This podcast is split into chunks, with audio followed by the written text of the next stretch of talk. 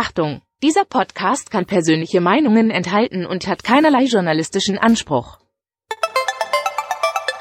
Lassen mir nicht absprechen, dass ich ein Herz für den VfB habe.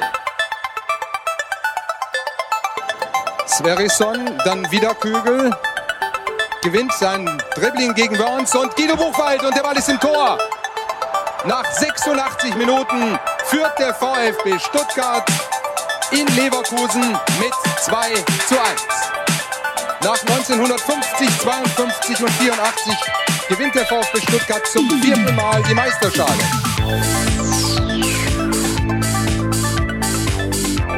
Jetzt müsste der Ball endlich noch einmal hereinkommen. Jetzt kommt er weit nach hinten auf Hitzelsberger! Mario Gomez, spitze Winkel, noch einmal nach innen. Pizza hat den Ball und es gibt noch einmal Abstoß vom Tor. Und jetzt ist das Spiel aus und der VfB Stuttgart ist deutscher Fußballmeister.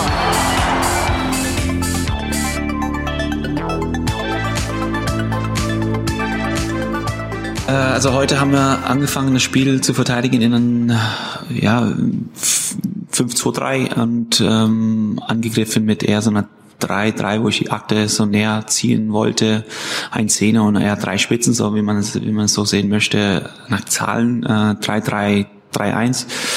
Aber wir haben ja ihn in die zweite Halbzeit ähm, umgestellt, in der kurz vor das 2-2, um mehr, ein bisschen mehr Stabilität zu finden, haben wir auf ein 4-2-3-1 umgeswitcht oder wenn man es tiefer steht, dann 4-4-1-1. Aber ähm, ja, so viel bedeuten mir die, die Zahlen nicht, sondern es geht da einfach darum, welche Räume besetzen die Spieler, wer läuft an, wer sichert ab. Ähm, deshalb, das ist nur, nur ein Zahl, der für mich nicht so wirklich viel bedeutet. Für uns bedeutet sie aber eine ganze Menge. Und damit herzlich willkommen zu STR. Mein Name ist Ricky, mit mir in der Leitung der Sebastian. Und Sebastian, das ist heute natürlich ein offizieller Geheimpodcast. Ähm, muss man natürlich in den Zeiten dazu sagen. Davon sollte keiner was wissen. Und hier treffen sich natürlich nur diejenigen, die es, ich sag mal, eher nicht mit Kalle und den Frankfurtern und Aki halten. Aber erstmal herzlich willkommen, Sebastian. Ja, schönen guten Abend, Ricky. Ja, genau. Lebe so, äh, dass Kalle dich nicht zu seiner Party einlädt. Ja, das wird nachher wahrscheinlich ein Themenschwerpunkt werden. Gut, dass wir damit nicht beginnen, denn ansonsten ähm, könnte ich mir vorstellen, dass ich zwischendrin eine kleine Pause einlegen muss, äh, weil mir das alles zu viel wird. Aber ja, wir verschieben das Ganze und widmen uns erstmal den spannenden und schönen Teilen hier äh, in Stuttgart. Und ähm, das hat definitiv was mit dem Sportlichen zu tun. Ich muss schon sagen, äh, ich ich bin etwas verunsichert, so möchte ich mal einsteigen.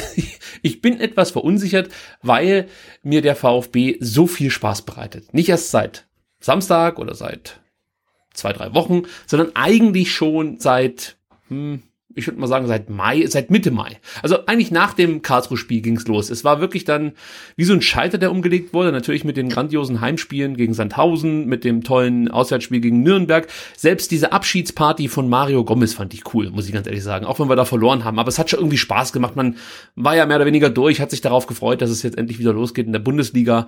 Hatte vielleicht auch so ein bisschen die Hoffnung, dass diese Corona-Pandemie, ähm, ja, vielleicht sich von selbst erledigt. Keine Ahnung, wenn der VfB so aufdrehen kann gegen Sandhausen und gegen Nürnberg, dann scheint ja alles möglich. Also warum nicht ein plötzliches Ende der Corona-Pandemie?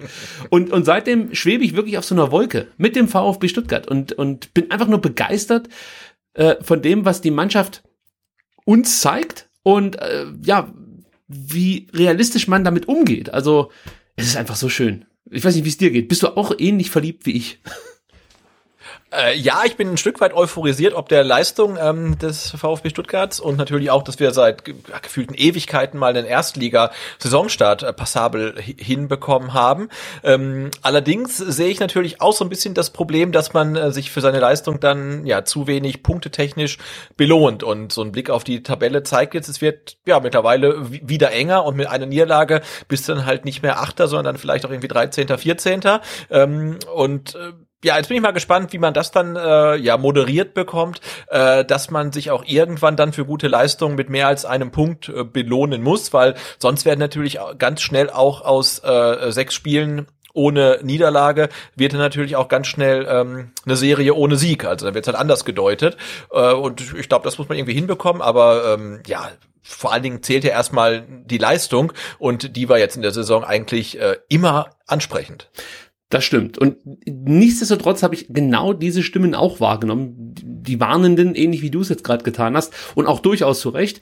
Äh, es ging mir fast manchmal ein bisschen zu sehr drüber. Also diese Enttäuschung, ja, aufgrund der jetzt nur drei eingefahrenen Punkte in den letzten drei Spielen, kann ich nicht so ganz teilen. Weil ich sehe es halt so. Also der VfB ist für mich keine Mannschaft, die sich nach einem 2-0 Satz zurücklehnt und, und sich zum Beispiel überschätzt.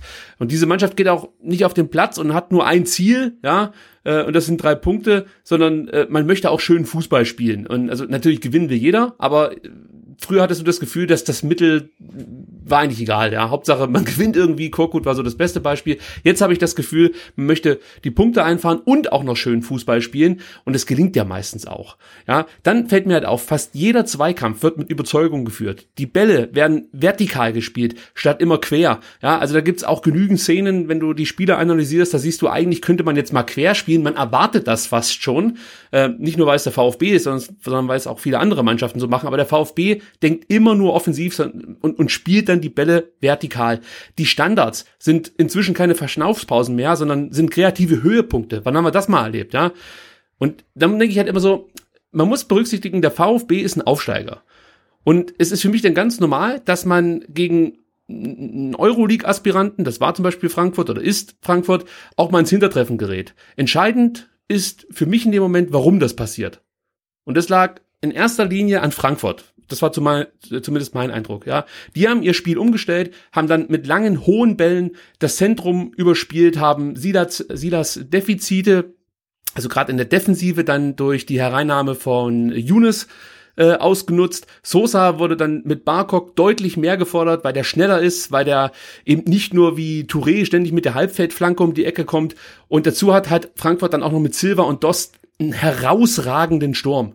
Und abschließend damit möchte ich noch sagen, ich habe am Samstag ein fantastisches Spiel zweier richtig starker Mannschaften gesehen. Natürlich hat sich das so ein bisschen dann verteilt. Die erste Halbzeit war der VfB stärker, die zweite Halbzeit war Frankfurt stärker. Beide haben ihre Fehler drin gehabt, aber grundsätzlich habe ich zwei richtig starke Mannschaften gesehen. Und ich will ehrlich gesagt gar nicht darüber nachdenken, was in diesem Stadion abgegangen wäre, wären Zuschauer erlaubt gewesen. Wahrscheinlich wäre es zu einem legendären Spiel geworden, ja, weil das halt wirklich diese Anlagen hatte, komplett durch die Decke zu gehen und getragen zu werden von den Fans dann auch noch. Und äh, ja, also die Kritik mancher Fans am Trainer und an der Mannschaft, die teile ich in keiner Weise. Das war für mich persönlich eines der besten VfB-Spiele der letzten Jahre. Nee, da gehe ich mit. Also die erste Halbzeit war grandios und ich finde auch, wenn man jedes Spiel einzeln betrachtet, dann gehen die Unentschieden alle vollkommen okay, sowohl gegen Frankfurt wie auch gegen Schalke, wie auch gegen Köln. Ja, jedes einzelne Ergebnis ist, ist absolut okay. Äh, aber natürlich musst du halt auch dann mit dem Blick auf die Tabelle sagen, äh, ja, jetzt ne, kommt äh, Hoffenheim, die sind aktuell 13, da sind äh, drei Punkte hinter uns. Ähm, und wenn man das halt dann theoretisch verliert, dann, dann steckt man halt wieder unten drin. Und ähm, was ja auch völlig okay wäre. Ähm, aber ich finde, man muss halt auch so ein bisschen den Blick schärfen, dass man nicht vor lauter Euphorie und äh, tollem Spiel ähm, ja die, die, die Punkte aus dem Auge verliert. Wie gesagt, jedes einzelne Spiel ähm, war, war für sich okay, aber du hast natürlich auch gegen Leverkusen und ähm, die Hertha vier Punkte geholt, mit denen man nicht unbedingt gerechnet hat. Wenn du die nicht hättest, ne, hm, also hätte, hätte Fahrradkette, klar, äh, aber ich finde, äh, die Leistung, die der VfB in der Saison erbracht hat, die spiegelt sich nicht so ganz im, im Punktekonto wieder. Andererseits hast du zwei Punkte mehr, äh, bist du Fünfter, wie Union Berlin jetzt ist. Ne? Also es ist halt noch wahnsinnig eng. Und jetzt wird sich, glaube ich, dann nach der Länderspielpause entscheiden in den Spielen, was haben wir dann? Hoffenheim? Bayern. Bayern, Bremen. Bremen und dann kommt Dortmund auch noch irgendwann. Wolfsburg kommt auch noch. Also es, ist, es kommt noch ein paar, es kommt auch Union. Genau, also genau, also dann du hast jetzt echt ein paar Spiele und dann wird sich auch, glaube ich, entscheiden, wo es wo es hingeht. Aber ich glaube, es ist halt wirklich ein Segen und ein Geschenk, dass der Saisonauftakt ähm, das, vom VfB so positiv war, dass man jetzt, dass wir und auch dass die Mannschaft daran glaubt, dass man mit der Leistung, die sie jetzt bringen und diesem hundertprozentigen Einsatz und diesem äh, tollen, mutigen Spiel, dass sie da jeder Mannschaft gefährlich werden können. Ja, und wenn jetzt der Auftakt in die Hose gegangen wäre. Man hat vor der Saison überlegt oder diskutiert, wir ja auch, ist die Mannschaft, ist der Kader überhaupt Bundesliga tauglich? Dann hättest du jetzt große Zweifel, ja, und würdest überlegen, hey, kann das überhaupt funktionieren? Jetzt zweifelt eigentlich niemand daran, dass es funktionieren kann. Jetzt ist unsere einzige Sorge, kann die Mannschaft ähm, ihre, ihre Leistung halt auch wirklich in Punkte ummünzen. Ähm, aber dazu soll auch noch gesagt, äh, das Auftaktprogramm des VfB war jetzt ja auch nicht das Allerschwerste. Also es gab ja diese Woche gegen ähm, diese äh, ja, Grafik rum, äh, wie viele Punkte die bisherigen Gegner der jeweiligen Mannschaft geholt haben. Und ähm, dabei kam raus, also Bremen hat jetzt gegen die schlechtesten Mannschaften quasi gespielt und ähm, der VfB gegen die zweitschlechtesten Mannschaften. Also das kann natürlich auch jetzt wieder äh, nur eine Momentaufnahme sein, aber das sollte man auch nicht vergessen. Also jetzt ne, auf Platz 14 steht Freiburg. Die haben jetzt ähm, an den ersten sieben Spieltagen, glaube ich, gegen die Teams gespielt, die ähm, ganz weit oben stehen. Aber findest du nicht, wenn du jetzt einfach mal die Kaderqualität von Leverkusen, Frankfurt oder auch der Hertha nimmst, dass der VfB da eigentlich deutlich besser gespielt hat, als wir das erwartet haben und vielleicht auch erwarten konnten? Also eigentlich müssten doch diese Auftritte uns Mut machen. Ja, natürlich, aber es zeigt ja auch, also ne, Frankfurt steht ja nach wie vor, äh, es ist punktgleich, aber steht halt hinter uns. Ähm, und die haben ja in der ersten Halbzeit, muss man ja auch sagen, wirklich nicht gut gespielt. Also ich habe dann auch so ein bisschen mal ähm, äh, Twitter äh, verfolgt und da sagen ja auch alle Frankfurt-Fans, also warum spielen denn Barkok und Younes nicht von Anfang an? Gegen Bremen hat man es gesehen, die bringen Schwung rein, die bringen Tempo rein und der Hütter stellt wieder irgendwie die anderen auf. Ja? Also die sind ja sicherlich auch noch nicht da, wo sie, wo sie unbedingt hinwollen. Aber natürlich machen die Auftritte Mut. Also ich hätte vor dem Spiel auch gesagt, dass Frankfurt Frankfurt mit dem VfB über 90 Minuten das machen kann, was sie dann in der zweiten Halbzeit gemacht haben. Das haben sie nicht geschafft, weil der VfB in der ersten Halbzeit dann so, so gut war und so mutig und, und so schnell gespielt hat. Also natürlich, das macht alles Mut, gar keine Frage. Ja, und bei Frankfurt muss man halt sagen, Hütter hat sich in dem Fall äh, für die sichere, äh, sichere Variante aus seiner Sicht entschieden, weil natürlich ein Barkok oder auch ein äh, Younes lange nicht so mit nach hinten arbeiten. Gut, bei Zuber machen wir mal ein kleines Fragezeichen dahinter, aber er ist ja nominell schon mal als Linksverteidiger aufgelaufen, also der könnte dann schon auch hinten mal verteidigen.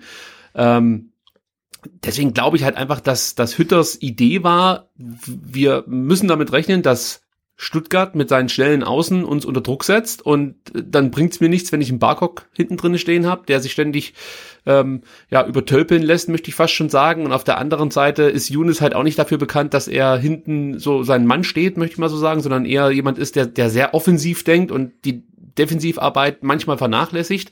Und es war ihm vielleicht zu riskant. Und er wollte halt das Spiel so habe ich das gedeutet. Er wollte das Zentrum schließen, aber gleichzeitig auch dafür sorgen, dass er auf den Flügeln ähm, zumindest mithalten kann, beziehungsweise da äh, gut aufgestellt ist gegen die schnellen Stuttgarter Wingbacks. Oder im Fall von Sosa dann gegen den äh, flankenstarken Wingback. Ich, ich denke mal, dass das so seine Herangehensweise war. Und das funktionierte genau, dann nicht.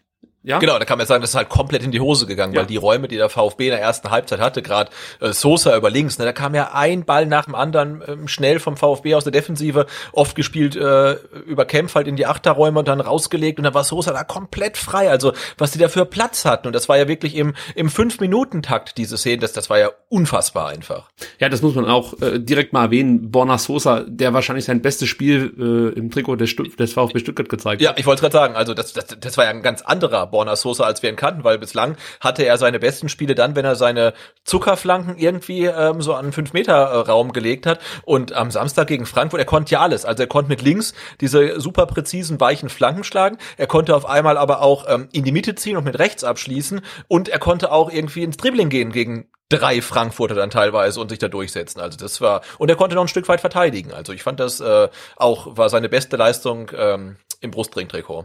Ja, also er hat das auch unterstrichen, gerade was du sagst mit den Dribblings, viermal ins Dribbling gegangen, alle vier für sich entschieden. Dann zum Beispiel die langen Bälle, die er sonst gebracht hat, äh, viel auch aus dem Halbfeld, hat er eigentlich fast komplett unterlassen. Da gab es nur zwei Versuche, insgesamt auch für seine Verhältnisse nur sechs Flanken. Normal schlägt er da auch gern noch mehr. Zwei kamen an, aber dann kommen wir wirklich zu den Daten, die ihn für mich ausgezeichnet haben. Zum einen natürlich die Dribblings, damit hat er dann auch oft für Gefahr gesorgt haben wir gerade schon thematisiert. Dann äh, die Passquote, die er gezeigt hat mit 86 Prozent, also wirklich viele Pässe, wichtige Pässe gespielt, sogar drei Schlüsselpässe gespielt. Dann äh, neun, äh, sieben seiner neun Zweikämpfe gewonnen, auch das ist beeindruckend. Äh, 60 Ballaktionen, die zweitmeisten aller Stuttgarter, also es war mal eine ebenwürdige ähm, Gegenseite sozusagen zu Stenzel, sonst hast du ja immer so eine so ein Übergewicht auf der rechten Seite gehabt beim VfB Stuttgart. Der Stenzel unendlich viel Ballbesitz hatte und äh, die linke Seite, die war mehr oder weniger, ja, gerade wenn Sosa gespielt hat, eher, die wurde eher ein bisschen vernachlässigt und vom Gegner als als schwächere Seite ausgemacht. Und all das war jetzt an diesem Wochenende, an diesem Samstag nicht der Fall. Und da müssen wir uns wirklich bei Borna Sosa für eine herausragende Leistung bedanken. Und ich habe das auch schon ein paar Mal erwähnt, meine ich, dass ich wirklich davon überzeugt bin, wenn der mal eine Weile spielen kann, dass der definitiv nicht so schlecht ist, wie er von dem einen oder anderen schon gemacht wurde. Ja, also die die, Defens äh, die äh, Defensivdefizite, die gibt es, gar keine Frage. Das hat man auch das ein oder andere Mal gesehen jetzt im Spiel gegen Frankfurt. Aber die sind für mich lang nicht so eklatant, dass ich sage, ach, das geht gar nicht mehr. Also den kannst du nicht aufstellen ich bin wirklich der Meinung, dass er jetzt in diesem System als Ringback der perfekte Spieler eigentlich ist für, für das, was Materazzo so vorhat. Äh, na klar, wenn du dann mit noch mehr Tempo agieren willst und äh, vielleicht auch dann noch mit ein bisschen mehr Raffinesse, dann ist da vielleicht äh, Tongi Kulibali besser aufgehoben, aber für die Art und Weise, wie wir jetzt am äh, Samstag gespielt haben oder auch gegen Schalke, ist das für mich eine Idealbesetzung und ich hoffe, dass er diese Leistung ein Stück weit konservieren kann und sich dann halt auch langsam steigern kann und äh, die richtigen Herausforderungen, das hast du ja vorhin schon angedeutet, die kommen ja jetzt eigentlich erst, wenn du dann wirklich gegen Sp äh, Mannschaften spielen musst, die ausgenommen jetzt mal Hoffenheim, aber eigentlich ganz okay so ins Rollen gekommen sind, Bayern mit Sicherheit und äh, ja, auch diverse andere Gegner, die da jetzt in den nächsten Wochen kommen, haben, denke ich mal, hervorragende Leistungen gezeigt.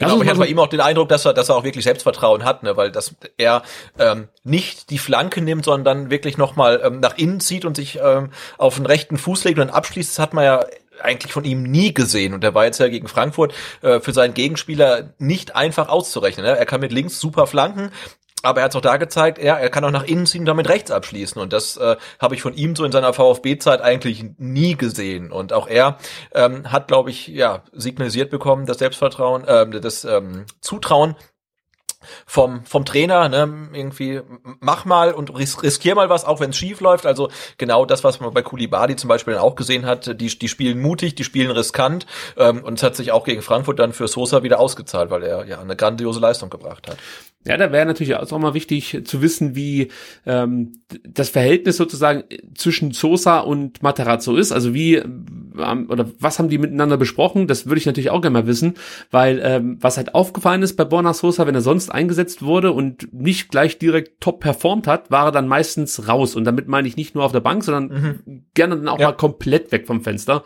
Und das muss ja eigentlich jedem klar sein, dass das für eine Entwicklung eines jungen Spielers überhaupt nicht förderlich ist. Und dazu kommt dann natürlich dann noch das Pech, was er hatte mit diversen Verletzungen. Ähm, also ihm wurde es, oder es, es war für ihn nicht besonders einfach, seinen Weg hier zu gehen in Stuttgart, möchte ich mal so sagen. Und wenn man jetzt sieht, dass er eigentlich alle Spiele von, also nach dem Freiburg-Spiel, alle Spiele von Beginn an absolvieren durfte, bis auf die, das Spiel gegen Hertha und Köln, weil er da Rückenprobleme hatte, ist das natürlich schon ein ganz klarer Fingerzeig von Matarazzo. Also gegen, gegen Mainz hat er komplett durchgespielt, meine ich. Ja, doch, gegen Mainz hat er komplett durchgespielt. Gegen Leverkusen genauso, gegen Schalke und gegen Frankfurt auch. Also, wenn er fit war, wurde er eingesetzt. Bis auf das erste Spiel gegen Freiburg immer von Beginn an. Das ist schon, muss man sagen, ein Fingerzeig dann auch von Matarazzo in dem Fall. Ja, und ich meine, ich glaube, ne, Borna Sosa hat, glaube ich, nie mehr als zwölf Einsätze pro Saison gehabt, also in der ersten und zweiten Liga, weil er immer irgendwelche Problemchen hatte oder rausrotiert wurde. Wenn er jetzt schon vier hat ähm, nach sieben Spieltagen, also äh, ja, das könnte seine Saison werden. Also ich bin mal gespannt und ich hoffe es, weil er macht, das macht halt unfassbar viel Spaß, äh, ihm beim Spielen zuzusehen. Wenn er äh, Selbstvertrauen hat und gut in Form ist, dann ist das wirklich äh, klasse. Also egal ob jetzt äh, Flanken oder Dribblings oder Freistöße, also er kann das ja wirklich alles und äh, ja, ähm, das ähm, wünscht man ihm wirklich sehr, dass er sich da jetzt etablieren kann auf der linken Seite. Bin gerade völlig überrascht, dass es, ich muss es nochmal nachgucken, aber es stimmt tatsächlich. Bin wirklich überrascht, dass Borna Sosa bis auf das erste Spiel immer von Beginn an gespielt hat. Ähm, äh, vorausgesetzt, er war fit. Das, das hat mich jetzt gerade ein Stück weit selber überrascht, aber ich habe nach, das stimmt tatsächlich. Sosa, äh, vielleicht die Überraschung, die einem gar nicht so richtig äh, aufgefallen mhm. ist bislang, aber äh, damit hätte ich ehrlich gesagt nicht gerechnet, dass der äh, nee. äh, wirklich so regelmäßig von Beginn an spielt. Gut, lass uns mal so ein bisschen auf die erste Halbzeit schauen, wie sich das Ganze entwickelt hat. Es war jetzt nicht so, dass der VfB, also die haben gut gespielt, aber man muss trotzdem sagen, dass äh, immer noch genügend ähm, Spielanteile für die, für die Frankfurter mit dabei waren. Die haben auch gleich die erste große Chance gehabt. Durch Silva nach sechs Minuten überhaupt gab es in diesem Spiel wirklich eine unglaubliche Anzahl an Chancen. Ich habe mir die Mühe gemacht, jede Chance, und damit meine ich jetzt nicht irgendwie so ein Ball, der zwölf Meter neben das Tor geht, sondern wirklich jede Chance, die man so als Chance werten kann, äh, mir aufzuschreiben und zu analysieren. Kann ich auch gleich mal so ein bisschen Futter dahinter geben, warum ich das gemacht habe. Nach dem Spiel wurde ja so ein Stück weit darüber diskutiert, wie kann der VfB eigentlich nach so einer Halbzeit diese zweite Halbzeit noch so abschenken? Also was fehlt der Mannschaft da? Und was man auch oft gehört hat, du hast es vorhin auch schon gesagt, die Frankfurter waren in der ersten Halbzeit so schlecht, so schlecht und der VfB hat dann ähm, ja zwar gut gespielt, aber es, es hörte sich so ein bisschen so an, als ob man vielleicht auch ein bisschen Glück hatte, dass eben die Frankfurter nicht besonders gut waren. Und das wollte ich mir selber so mal ein bisschen beweisen, dass es nicht der Fall ist, weil das war auch nicht mein Eindruck. Ich hatte nämlich wirklich das Gefühl, dass der VfB sich einfach ganz, ganz großartig Chancen heraus äh, hat. Das waren jetzt nicht so viele individuelle Fehler, sondern es war halt einfach mit Tempo gespielt, es wurde direkt gespielt, es wurde immer vertikal gespielt und es ist halt enorm schwer gewesen, auch für die Frankfurter das ordentlich zu verteidigen, was nicht heißen soll, dass man das nicht kann und schon gar nicht soll das heißen, dass die Frankfurter das nicht könnten, aber es war jetzt nicht schlecht oder es war ähm, nicht leicht für Frankfurt, ähm, gegen Stuttgart gerade in der ersten Halbzeit zu spielen. Und in der zweiten Halbzeit, das nehme ich auch gleich schon mal vorweg, war es jetzt auch nicht so, dass der VfB einfach nur noch abgebaut hat und überhaupt nichts mehr auf die Kette bekommen hat, sondern da waren es halt die Frankfurter, die auf einmal ihre Qualitäten voll ins Spiel gebracht haben und, und, und ihre Qualität unter Beweis gestellt haben. Und das ist das, was ich übrigens vorhin damit meinte, dass ich halt zwei absolute Top-Mannschaften oder starke Mannschaften, Top-Mannschaften, das kann ja dann ganz schnell wieder äh, falsch verstanden werden, zwei absolute starke Mannschaften da gesehen habe am Samstag. Aber jetzt zurück zum, zum eigentlichen Spiel, die erste Halbzeit. Äh, da frage ich mal ganz klar heraus, Sebastian, war das für dich die beste erste Halbzeit, die du seit gefühlten Ewigkeiten gesehen hast in Stuttgart? Ja, ich glaube schon. Also die die die Kantersiege am Ende der zweiten Zweitligasaison lassen wir mal raus, aber ah, das war schon sehr sehr überzeugend und man saß ja eigentlich nur noch mit offenem Mund staunend vorm Fernseher, äh, ja, wie der VfB sich da von hinten raus kombiniert mit tollen Kombinationen, dann auch noch irgendwelchen einstudierten Standardvarianten und alles klappt irgendwie, äh, ja, bis auf den Abschluss dann teilweise, äh, aber das war äh, sicherlich ähm, die beste Erstligasaison des VfB seit langer langer langer Zeit. Ja, also das hat mich auch wirklich überzeugt überzeugt äh, über die Spielweise und, und, und, und die Angriffe, die da vorgetragen wurden, auch ganz, ganz viel einstudierte Spielzüge, die funktioniert haben. Ähm, das, das begeistert mich einfach. Und da freut man ja. sich wirklich jetzt schon wieder auf das nächste Spiel und ist gespannt, was sich äh, die Mannschaft und der Trainer äh, bis dahin einfallen lassen haben. Ich, ich schicke gleich vorweg, wir werden jetzt hier wirklich, wie gesagt, nicht jede Chance irgendwie durchgehen, sondern wir wollen es ein bisschen kürzer halten als letzte Woche, weil wir fanden, das war dann etwas zu lang mit anderthalb Stunden für eine Spielanalyse. Deswegen lass uns gleich mal zum Elfmeter kommen, zum 1 zu 0, der äh, in der 16. Minute, meine ich, gegeben wurde. Da war es so, dass äh, Touré äh, zunächst einen Mangala-Pass abfängt und dann hat er eigentlich Zeit, um den Ball anzunehmen, versucht dann aber den Ball direkt auf Chor zu spielen und da muss man sagen, hat das González wieder hervorragend antizipiert, fängt den durchaus schwachen Pass ab und geht äh, dann gleich sehr dynamisch Richtung Strafraum und du merkst einfach, dass González hier nur nur eins im Kopf hat, entweder ich komme hier zum Abschluss oder irgendeiner muss halt meinen Fuß reinstellen oder berührt mich oder äh, also man merkt schon, wie Gonzales tickt in solchen Momenten und ich finde, da ist er äh, Kalajdzic um einiges voraus. Kalajdzic, der einen guten Start hier hingelegt hat in Stuttgart, aber manchmal fehlt ihm schon noch so diese Abgewichstheit als Stürmer, die Gonzales einfach schon mitbringt. Dieses Kreuzen der Gegenspieler und so, das ist, das macht er halt einfach richtig, richtig gut. Und ähm, hier war es dann auch der Fall, dass Abraham, Abraham erst noch versucht, Gonzales abzudrängen. Ähm, Nico setzt sich da richtig stark durch, das darf man auch wieder nicht vergessen, ja, das ist Abraham, der wirklich, das ist echt eine Kante, ja, und der weiß schon, wie er sich dazu wehren weiß, aber es gelingt ihm eben nicht, Gonzales abzudrängen. Und das ist eine Qualität, die er da mitbringt, Gonzales, die wir auch in der zweiten Ligasaison das ein oder andere Mal schon thematisiert haben. Da geht es einfach darum, dass der enorm robust geworden ist, Zweikämpfe zum einen nicht scheut und zum anderen auch weiß, dass er die gewinnen kann. Und äh, dann kommt es halt dazu, dass ähm, Touré den, den Laufweg von Gonzales kreuzt und ihn dann also zumindest mal mit dem Ellbogen so wegschiebt. Kann auch sein, dass ja, es schiebt noch halt von hinten halt, ne? Also das war auch nicht relativ, nicht so clever. Das war nicht clever. Und, und es, es kann auch sein, dass es vielleicht noch eine leichte Berührung irgendwie an den äh, Oberschenkeln, äh, an den Unterschenkeln gab von von Gonzales. Das konnte man nicht ganz so gut in der Zeitlupe sehen. Fakt ist eins, dass sich Touré da enorm dusselig angestellt hat. Und dann gibt's eben den Elfmeter und jetzt wissen wir ja inzwischen, dass man sich da keine Sorgen mehr machen braucht, wenn Nico González anläuft. Äh, und diesmal schießt er nicht in die rechte Ecke, sondern in die linke Ecke. Ähm, bis zu dem Zeitpunkt muss ich aber sagen, ich weiß nicht, wie es dir ging, fand ich, dass das Spiel enorm ausgeglichen war und ich hätte da zu dem Zeitpunkt, also sagen wir mal so 15 Minuten, hätte ich dir nicht sagen können, ähm, wer hier äh, als erstes ein Tor schießen wird. Also wie hast denn du das Spiel bis, bis zu dem 1 zu 0 empfunden? Also war das für dich schon der dominante VfB, der mehr oder weniger aufs 1-0 drückt oder hast du es auch eher so empfunden, dass es sehr ausgeglichen war? Jein, also ich hatte schon ähm, den Eindruck, dass der VfB so Feld Vorteile hat und mehr den Ball hat und, und äh, das Spiel im Griff hat. Aber natürlich hatten die Frankfurter immer wieder mal äh, Chancen, wo du dachtest, du, hu, also das war jetzt wirklich ähm, ähm, ja äh, knapp. Also ganz ganz am Anfang Silva mit dem Kopfball, ähm, zwischendurch dann ähm, hatte hatte äh, Bastos noch mal eine ne Chance. In der zehnten hatte Gonzalo Castro ähm, die Chance, wo er im, im 16er abschließen kann mit links, wo ich der Meinung bin, also als, als Spieler vom Kaliber eines äh, Gonzalo Castro muss der Ball zumindestens aufs Tor kommen, also auch wenn er mit links ist, aber den muss er eigentlich aufs Tor bringen, das, das schafft er nicht. Und ähm, äh, ja, aber, aber bis dahin war es tatsächlich äh, sehr unterhaltsam, aber auch sehr ausgeglichen. Also da hätte eigentlich, hätten eigentlich beide äh, in Führung gehen können, wobei der VfB wirklich feldüberlegen war und, und da näher dran war. Und ähm, ja, wenn wir eben schon ein Loblied auf ähm, auf äh, Borna Sosa gesungen haben, dann müssen wir das natürlich noch äh, noch mal ausgiebig ähm, auf Nicolas Gonzalez äh, singen, denn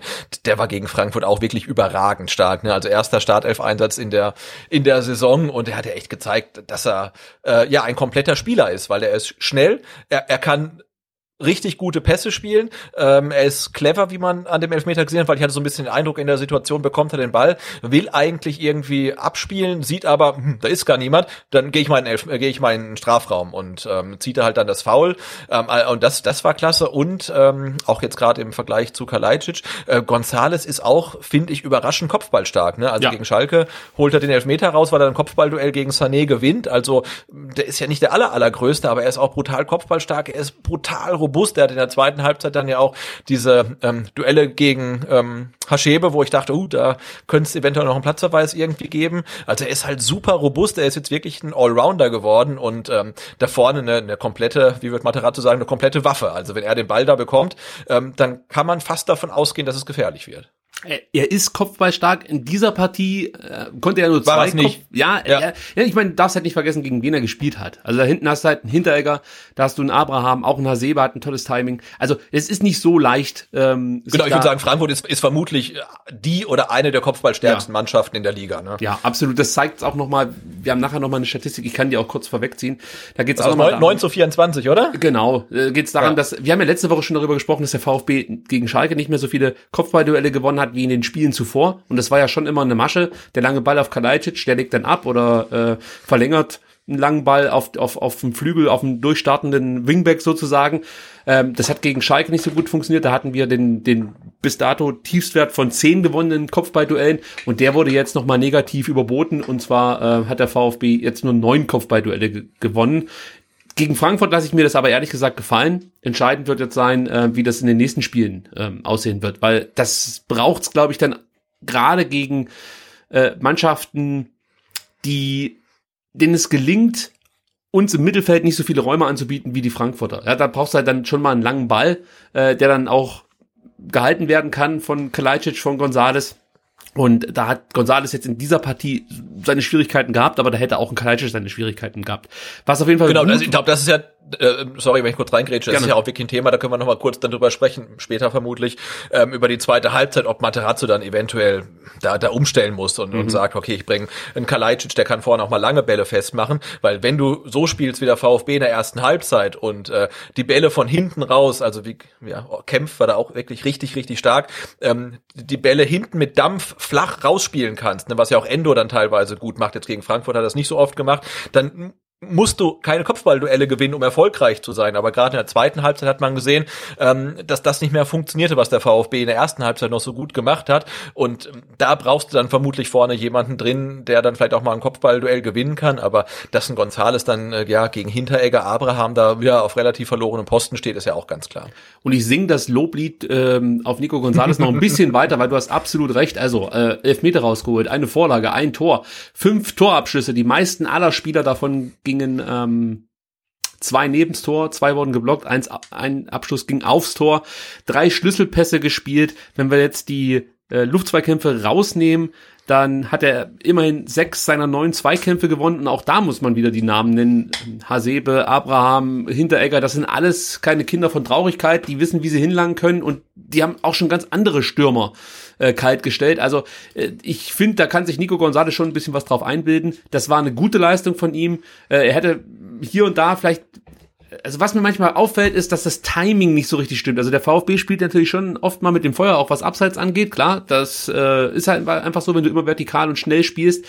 Und da ist Gonzales manchmal, ich möchte sagen, zu ungeduldig oder so. Weißt du? Also das, da ist er einfach, der startet halt dann zu früh. Aber es kann auch damit zusammenhängen, dass er halt äh, eine Weile raus war, jetzt erstmal wieder die Automatismen, wie man so schön sagen, sagt, greifen müssen und er vielleicht auch erstmal so eingespielt sich einspielen muss, so kann man es vielleicht sagen. Also weil alles nicht schlecht, ja, möchte ich überhaupt nicht damit andeuten, aber äh, manchmal hat das Timing nicht so gut gepasst und daran muss er auf jeden Fall noch arbeiten. Dann wird's echt brutal schwer für jede Abwehrkette.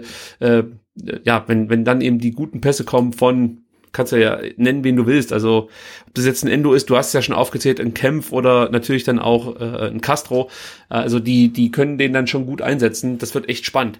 Und du hast vorhin. Ja, genau, das, genau, dürfen wir nicht vergessen. Also, ne, Gonzales hatte äh, zwischen der 25. Minute und der 31. Minute eigentlich nochmal die Chance auf drei weitere Treffer. Ja? Also ja. zwei, zweimal wegen Abseits abgepfiffen. Ähm, 25. Äh, kommt der Ball von, von Sosa und ähm, das ist dann relativ, fände ich, relativ schlechter Abschluss äh, von Gonzales am Pfosten äh, vorbei, war aber sowieso Abseits. Ähm, dann haben wir die ähm, 30. Minute ist dann, glaube ich, wieder ein Freistoß von Sosa. Ja, ähm, der scharf vors Tor schlägt. Ähm, Gonzales kommt an, Ball ist halt äh, ja knapp im Abseits. Direkt hinter ihm steht Kempf, der kann vermutlich mit dem Fuß ähm, dann einnetzen. Der steht vielleicht auch im Abseits, aber auf jeden Fall steht er noch knapper im Abseits als Gonzales. Also das war nochmal Pech und in der ähm, 31. Ähm, haben wir dann den Ball, welcher ist das? Der wird rausgelegt nochmal auf Borna Sosa. Da, da gibt's diesen einstudierten Ein äh, Angriff ja. des VfB. Also wenn ihr wirklich Zeit habt, guckt euch das nochmal an. Das ist halt wirklich so ein, so ein Angriff, da bin ich mir sicher, dass der rauf und runter Ja, der, der ist vom, vom, vom Reißbrett auf jeden Fall. Genau, du siehst halt, Kemp spielt Klimowitz auf der 8 an, Castro läuft von, von halb rechts auf halb links, ja, bekommt dann den Ball von Klimowitz. Und wenn Touré jetzt schlau ist, macht er den Passweg auf Sosa zu, macht er aber nicht, sondern er geht auf Castro, dann öffnet sich der Raum praktisch für, für Sosa, ähm, äh, wie heißt er, Castro spielt den Ball durch, und dann hat Sosa wirklich ganz viel Platz auf der linken Seite. Dann gibt's, äh, muss man dazu sagen, auch wirklich einen hervorragend gespielten Pass von Castro auf Sosa. Das gehört ja auch dazu. Da haben wir auch schon Zeiten erlebt. Da landete der Ball, äh, weiß ich nicht, sonst wo und eben nicht beim und, Mitspieler. Und, und, genau, da muss ich, darf ich kurz reingrätschen. Genau in der Situation, als Castro den Ball links raus auf Sosa spielt, da dachte ich, ja, der hat viel zu viel Drive, der, der Pass, ne? Der ist viel zu steil, viel zu stark gespielt, aber er ist perfekt gespielt. Und ich ja. dachte so, das ist genau das, was den VfB in dieser Bundesliga-Saison ausmacht. Fast jeder Pass ist mit richtig viel Drive gespielt, ja? Also die sind mit, mit Druck gespielt, die sind präzise gespielt. Das sind nicht diese Larifari-Bälle, die dann halt irgendwie unterwegs verhungern, sondern da ist halt überall richtig Zug dahinter. Und ich glaube, dieser Pass von Castro auf Sosa draußen so Richtung Eckfahne, der hat wirklich nochmal so symbolisiert, symbolisiert, weil der ist so scharf gespielt, aber er ist halt perfekt gespielt, ne? dass Sosa wirklich im Vollsprint ähm, hinlaufen muss und kann und dann natürlich auch die Qualität hat, aus dem Vollsprint einen relativ geilen Ball in die Mitte zu spielen. Das sieht man ganz oft beim VfB, dass die Passstärke, wenn man es mal so bezeichnen kann, einfach äh, ganz häufig passt. Also ob das jetzt wirklich äh, ein Endo ist oder ein Castro, die haben das fast schon perfektioniert. Bislang muss man sagen, das kann auch mal wieder, äh, ist es auch noch Glück. muss, kann ja auch sein. nach, nach, sieben, nach sieben Spielen ist das kein Glück mehr. Ja gut, wir haben, ach so. Hoffe ich. Ja, ich hoffe es nämlich auch, weil sonst könnte man ja auch sagen, dass äh, wir davor einfach immer nur Pech gehabt haben. Aber nee, ähm, was, was man noch kritisieren kann dann an Sosas Aktion ist der Ball, den er auf Gonzales spielt, der so ein bisschen bisschen in den Rücken gespielt wird von Gonzales und so nimmst du so ein bisschen die Dynamik aus der Aktion. Ja, also da passt das Timing nicht 100 Prozent. Äh, Gonzales ist etwas zu schnell, beziehungsweise eben da passt ja, genau. die Passschärfe nicht richtig, passt, passt eben nicht so genau wie von mir jetzt vorhin beschrieben. Und ähm, ja, also das, das sind halt so Angriffe, ich bewundere das, dass der VfB da so schnell solche Fortschritte gemacht hat und ich bin mir auch sicher, dass du solche Angriffe gegen stärkere Gegner sehen wirst. Und wenn du dann präziser wirst in deiner Abschlussaktion, dann kann dir sowas reichen, um, um ähm, ja auch einen guten Gegner vor große Aufgaben zu stellen. Jetzt in dem Fall hat es halt leider Gottes nicht zu einer höheren Führung reicht. Ähm, aber das heißt ja nicht, dass wir daran nicht weiterarbeiten können. Also überhaupt erstmal diese Vielzahl an Chancen zu haben und, und kreativ herausgespielt, das ist eigentlich das, was man jetzt gerade abfeiern muss und ähm, äh, was eigentlich Hoffnung machen muss auf die, auf die kommenden Wochen und Monate. Und ja, genau. Wenn, wenn, wenn immer ich dann anfange, mich ähm, darüber zu mokieren, dass der VfB dann nur 2-2 äh, gegen Eintracht Frankfurt gespielt hat, nach äh, unfassbar vielen Torchancen, dann erinnere ich mich dann zurück an irgendwelche 0-0s gegen Osnabrück oder so, wo es halt keinerlei Torchancen gab. Und denke ich, okay, das ist echt schon ein wahnsinniger Schritt nach vorne. Wobei, da würde ich äh, direkt sagen, wenn du jetzt gegen Osnabrück spielen müsstest, ja, bin vermutlich. ich mir sicher, dass sich der VfB auch schwer tun würde. Und es liegt nicht ja, daran, dass, dass, dass es irgendwie keine Motivation äh, gibt, diese Spiele zu gewinnen oder so, sondern es ist halt einfach enorm schwer, äh, Tiefe gegen solche Gegner zu, äh, zu finden oder in die Tiefe zu kommen überhaupt. Und dann musst du halt wirklich darauf hoffen, dass deine Standards dir ähm, die eine oder andere Chance bringen. Oder dass dann halt wirklich so ein Castro, das hat er ja auch schon ein paar Mal gezeigt, äh, durch sein Aufdrehen und ein Kalajdzic war es dann häufig durch gute Laufwege, die dann irgendwelche Räume reißen. Aber ja, das machen die halt einfach auch dann clever, die Gegner in der zweiten Liga, die, die, die verteidigen da mit Mann und Maus, da gibt's kaum Räume, kaum Lücken. Und jetzt komme ich zu der Szene, die ich jetzt schon ein paar Mal ansprechen wollte, die hast du vor gefühlt 20 Minuten besprochen, und zwar die erste Chance für Silva, äh, der Frankfurter. Da siehst du halt, wie gut es Frankfurt auch gemacht hat. Der, der Angriff von Frankfurt war richtig gut. Ja, also da war ja die Nummer, ich, den, den gehen wir jetzt noch ganz kurz durch und dann gehen wir zum 2 zu 0. Da gab's ja die Nummer, dass Frankfurt erstmal den Ball relativ locker so durch die eigenen Reihen zirkulieren lässt. Also erstmal geht überhaupt keine Gefahr aus. Und dann, das sieht man häufiger bei Frankfurt, ähm, hat Hasebe dann den Ball am Fuß und guckt, kann ich einen langen Ball spielen? Wenn nicht, geht er einfach erstmal. Ja, er läuft mit Ball am Fuß einfach Richtung gegnerischen Strafraum und läuft so lang, bis er halt mal angegriffen wird. Und der VfB hat ihn relativ lang gewähren lassen. Also er wurde nicht früh attackiert, sondern man hat das erstmal sich angeguckt, möchte ich mal so sagen. Und dann siehst du ab einem bestimmten Punkt, ich weiß nicht, wie das Timing da ist bei den Frankfurtern, aber ab einem bestimmten Punkt siehst du, wie dann äh, in dem Fall Touré und Dost versuchen, Räume zu schaffen. Also der VfB verteidigte das dann mit einer Viererkette hinten. Wir konzentrieren uns jetzt aber einfach mal nur auf ähm, Kempf und Sosa. Da siehst du halt Touré, der auf den Flügel rauszieht, zieht Sosa mit raus und Dost bindet in dem Moment Kempf und dann kommt Kamada von seiner Zehnerposition und will in den Raum zwischen Sosa und Kempf gehen. Ähm, jetzt ist natürlich so, dass Kamada nicht komplett allein ist, sondern ähm, Mangala ist da auch noch mit dabei. Und da verhält sich aber Kamada sehr clever, weil er sich die ganze Zeit im Deckungsschatten von Mangala wirklich gut bewegt. Das ist einfach richtig gut gemacht. Ja, das, das führt dann zwar nicht zum Erfolg, aber grundsätzlich ist das erstmal hervorragend gemacht, wie sich Kamada da bewegt, wie die beiden Mitspieler den Raum überhaupt erstmal schaffen. Das ist einfach schwer zu verteidigen, weil Sosa kann ähm, auf der einen Seite Touré nicht einfach machen lassen. Kempf muss ja sowieso bei Dost bleiben. Und also das ist halt dann schwierig. Also eigentlich müsste dann ich weiß nicht, äh, nee, es, es kann kein anderer mit auf den Flügel rausgehen. Sosa muss sich da rausziehen lassen und Mangala muss halt einfach aufpassen, was Kamada an seinem Deckungsschatten macht. und das ist alles nicht so leicht zu verteidigen. Und ähm, der Fehler lag eigentlich daran, dass man den richtigen Moment verpasst hat, Hasebe anzugreifen. Ja. Und äh, Mangala versucht das dann irgendwann, aber dann sind wir schon mal im Punkt, jetzt geht Mangala auf Hasebe und dazu muss er halt Kamada äh, ziehen lassen. Und dann hat er diesen Freiraum, den er die ganze Zeit gesucht hat. Und du hast eine Situation, Kempf und Sosa gegen drei Spieler, gegen Dost, Kamada und Touré. Und ähm, Hasebe spielt es dann toll auf Dost, der spielt direkt weiter auf Kamada. Sosa macht's dann wiederum gut, ja, deckt den direkten Weg zum Tor ab. Das war super verteidigt, muss man sagen. Muss aber Touré dann halt rechts an sich vorbeiziehen lassen. Kamada legt den Ball raus auf rechts und dann hat der VfB vielleicht auch ein Stück weit Glück, dass die erste Hereingabe nicht besonders gut war von Touré, von Sosa geblockt wird. Dann äh, kriegt Touré die zweite Chance, ähm, schafft dann sag mal, ein besseres Zuspiel, dann gibt's die Flanke eben auf, auf Silva und äh, der Kopfball, ähm, ja, wurde mit zu wenig Wucht gesetzt, kann man sagen, aber an und für sich war das schon gut, wie sie das vorgetragen haben. Und das meinte ich eben vorhin mit, ja, man kann darüber sprechen, dass Frankfurt hier kein, keine tolle erste Halbzeit gespielt hat, es war jetzt auch nicht so, dass die sich mehr oder weniger da äh, äh, ergeben haben und der VfB leichtes Spiel hatte. Die haben schon gut Fußball gespielt, aber der VfB hat es halt einfach gut verteidigt, beziehungsweise hat hier und da auch mal Glück gehabt. Das muss man auch sagen. Und das braucht man ja letzten Endes auch.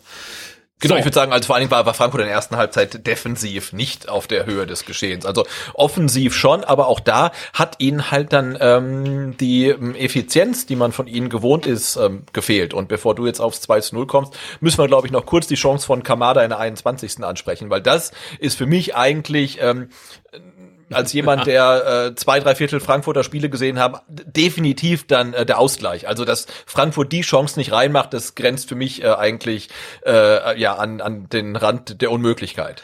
Wobei man auch da wieder sagen muss, dass es der VfB, nachdem er es verkackt hat, gar nicht so schlecht gelöst hat. natürlich, natürlich, ja. Also Karasor, um, um, um euch nochmal mit ins Boot zu holen, 21. Minute, Karasor wird von, von Dost am eigenen 16er unter Druck gesetzt, ist ja so eine Aber auch nicht wirklich, ne? Also Es er ist hat so ja jetzt nicht brutal, brutal Druck, dass er nichts mehr machen kann. Er kann eigentlich noch alles machen. Er kann zu Kobel zurückspielen, er kann den Ball langschlagen, er kann zur Seite spielen. Er darf ihn halt einfach nur nicht auf Stenzel spielen. Und vor allen Dingen, er kann sogar auf Stenzel spielen, aber dann halt nicht so, wie er es gemacht hat. Ja, es ist halt einfach ein schwacher Pass gewesen von ihm, ähm, aber auch ein total, Ein Pessle war das. Ein Ja, reines Pessle. ja, und auch total äh, unnötig in dem Moment da dieses Risiko einzugehen. Also du siehst ja eigentlich Silva, oder beziehungsweise ich glaube, er dreht sich kurz davor, aber er muss es ja muss er eigentlich gewusst haben. Also Ja, ja. das hat er als Abwehrchef, denke ich mal, auf dem Radar.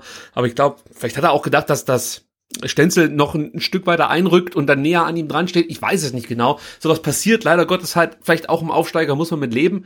Ähm, aber ums ums kurz auszuführen, also äh, Silva läuft diesen schwachen Pass ab, bekommt den Ball dabei Gott sei Dank nicht sofort unter Kontrolle. Das ist das äh, Glück gewesen für den VfB und kann dann, also Silva kann dann nicht direkt aufs Tor gehen, sondern muss und will dann Dost noch noch mit einbinden.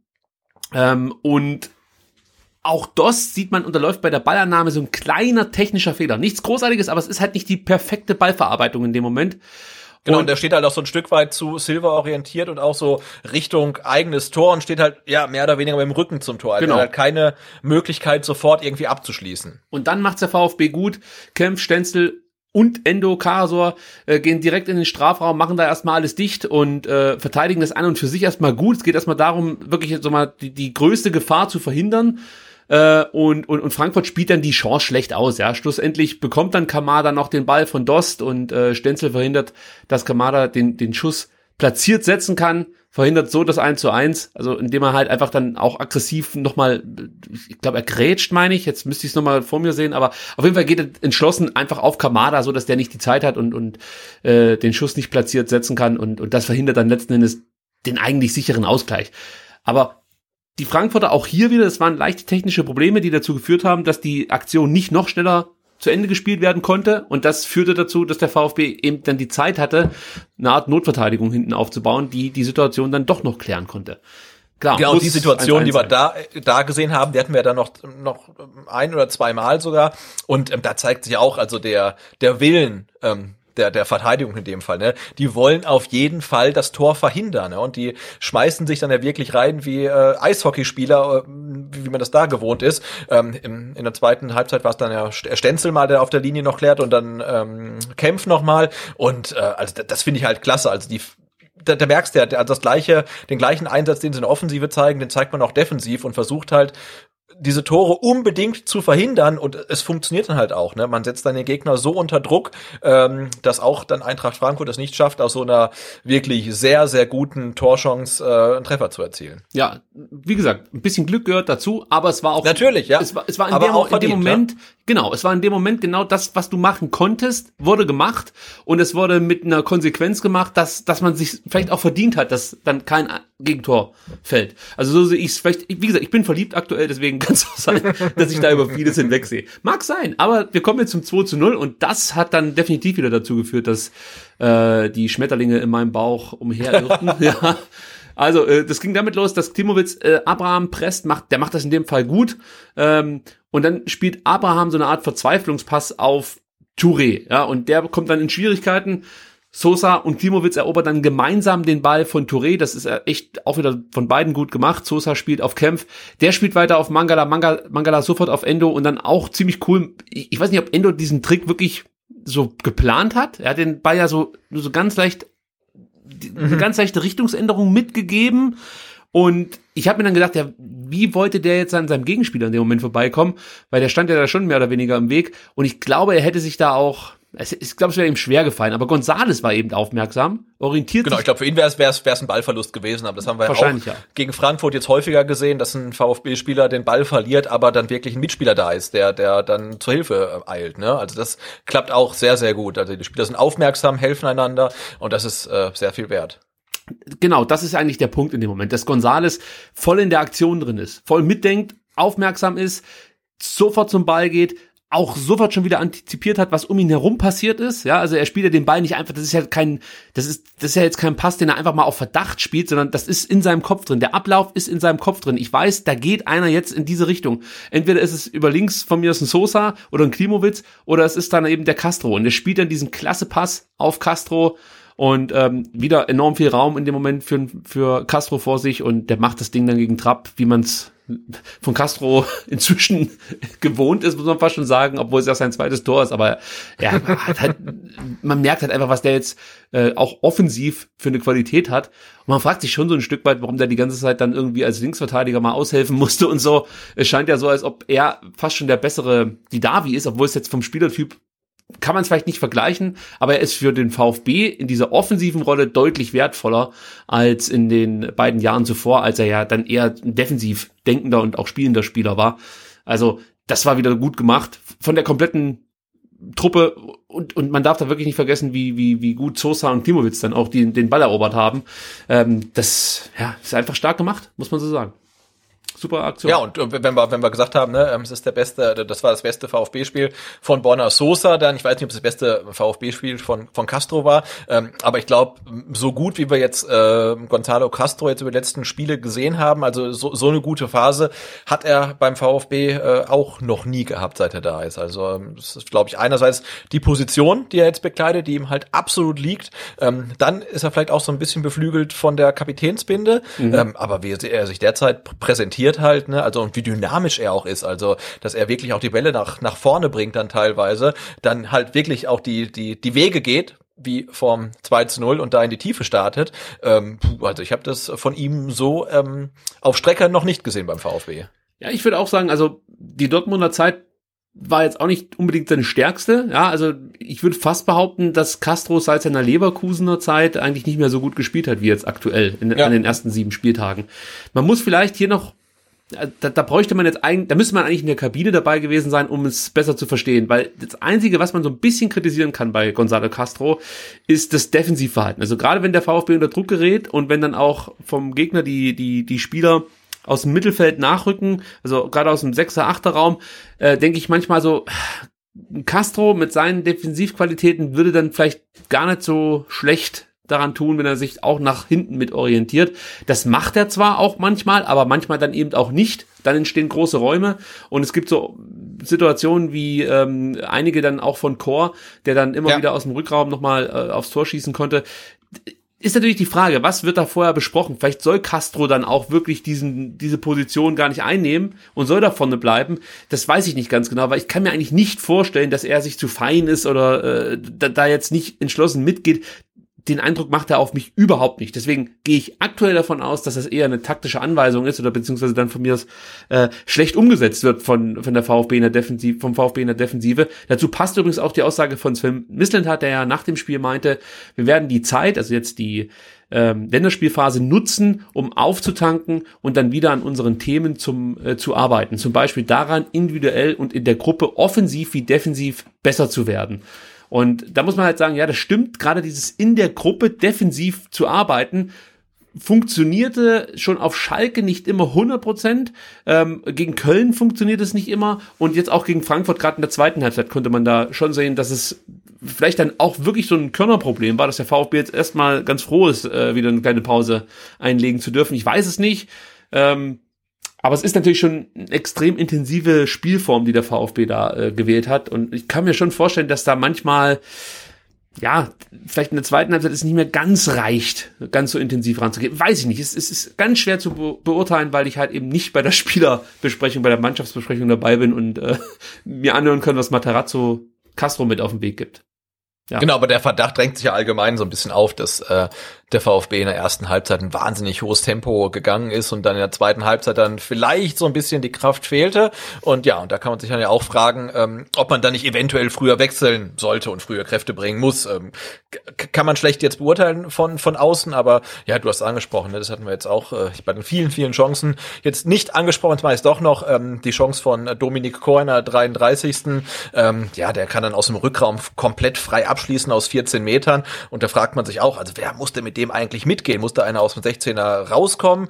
Muss ein Castro zum Beispiel mitgehen, weil der ist in der Situation anscheinend relativ frei und ähm, und oh ja und Chor kann da aus 14 Metern abschließen und ähm, Kempf blockt dann den Schuss ab und äh, nochmal zurück zu den Lobliedern, die wir gesungen haben. Ich möchte auch ein ganz kleines, vielleicht so eine kleine Strophe ähm, auf Marc Oliver Kempf äh, dann noch äh, singen, weil also den fand ich auch wahnsinnig gut wieder. Also er bringt halt für mich jetzt in die aktuelle Dreierkette das Element rein, was weder Stenzel noch ähm, Karasor reinbringen, nämlich diesen diesen diesen diesen Kampfgeist. Ne? Also er ist halt wirklich, das ist äh, tatsächlich ein Kämpfer. Ne? Also der haut ja wirklich alles rein, was er hat, wirft sich in jeden Schuss.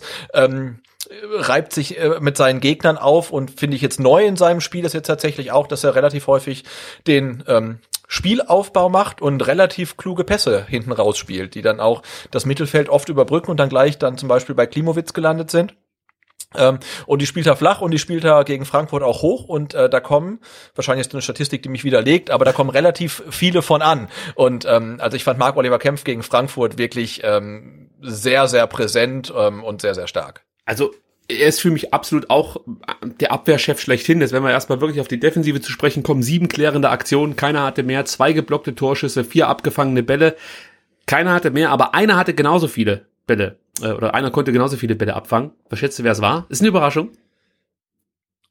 Äh, Stenzel. Sieh das. Oh, Ja, wow. ist schon eine Überraschung, aber vielleicht wurde er auch angeschossen. Ich weiß es nicht. Nein, das war fies von mir. Nein, ähm, aber das ist schon mal richtig gut. dass äh, das Thema Spielaufbau, was mir halt bei Marc Oliver Kempf gut gefällt, ist, dass er ähm, schon eine gewisse Risikobereitschaft mitbringt bei seinen Pässen, die er hinten rausspielt.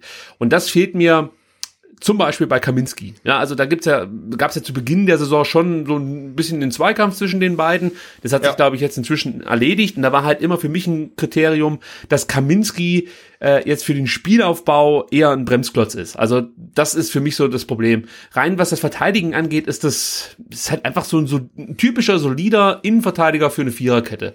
Ja, also da bekommst du halt im Endeffekt ja das, was du zu erwarten hast und äh, nicht mehr und nicht weniger und das ist soweit auch okay, aber das ist halt bei Marc Oliver Kempf, das siehst du halt jetzt auch, wenn der ins Laufen kommt, wenn der regelmäßig spielt, wenn er nicht ständig irgendwie eine Gesichtsverletzung hat, dann äh, siehst du halt einfach, was das für eine Qualität ist, die er damit auf den Platz bringt. Und ich glaube, Kempf schätze ich auch so ein, der findet das gerade aktuell so geil, dass der VfB Ja. mehr oder weniger von der ganzen Liga abgefeiert ist, dass das nochmal ein zusätzlicher Push für ihn ist. Und man kann sagen, was man will, man hat das Gefühl, dass die Kapitänsbinde ihn so ein Stück weit auch ähm, fast schon belastet hat in der, in der letzten Saison, weil ich finde, er ist jetzt auch, was seine Leaderrolle auf dem Platz angeht, viel präsenter als äh, in der letzten Saison mit Binde. Das ist eigentlich merkwürdig, ja, Ja, ja. aber er ist halt für mich wirklich der Abwehrchef aktuell.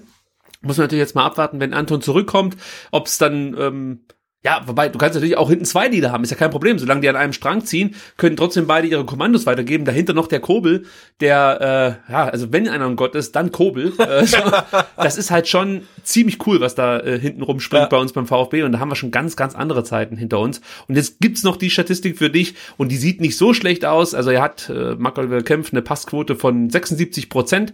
Ähm, dann kommen die langen Bälle und das finde ich ist eigentlich wirklich nicht schlecht. Elf Versuche, sechs kommen an. Auch da hat man schon ganz andere Werte äh, vorzuweisen hier von diversen Spielern, auch von Marc Oliver Kempf. Also der hat eine richtig gute Partie gemacht und ähm, sorgt auch dafür, dass der VfB aktuell äh, vor allen Dingen ganz schnell, ja, vom eigenen Strafraum in den gegnerischen kommt. Das ist eigentlich, das, das ist der Schlüssel von all dem, was wir gerade besprechen.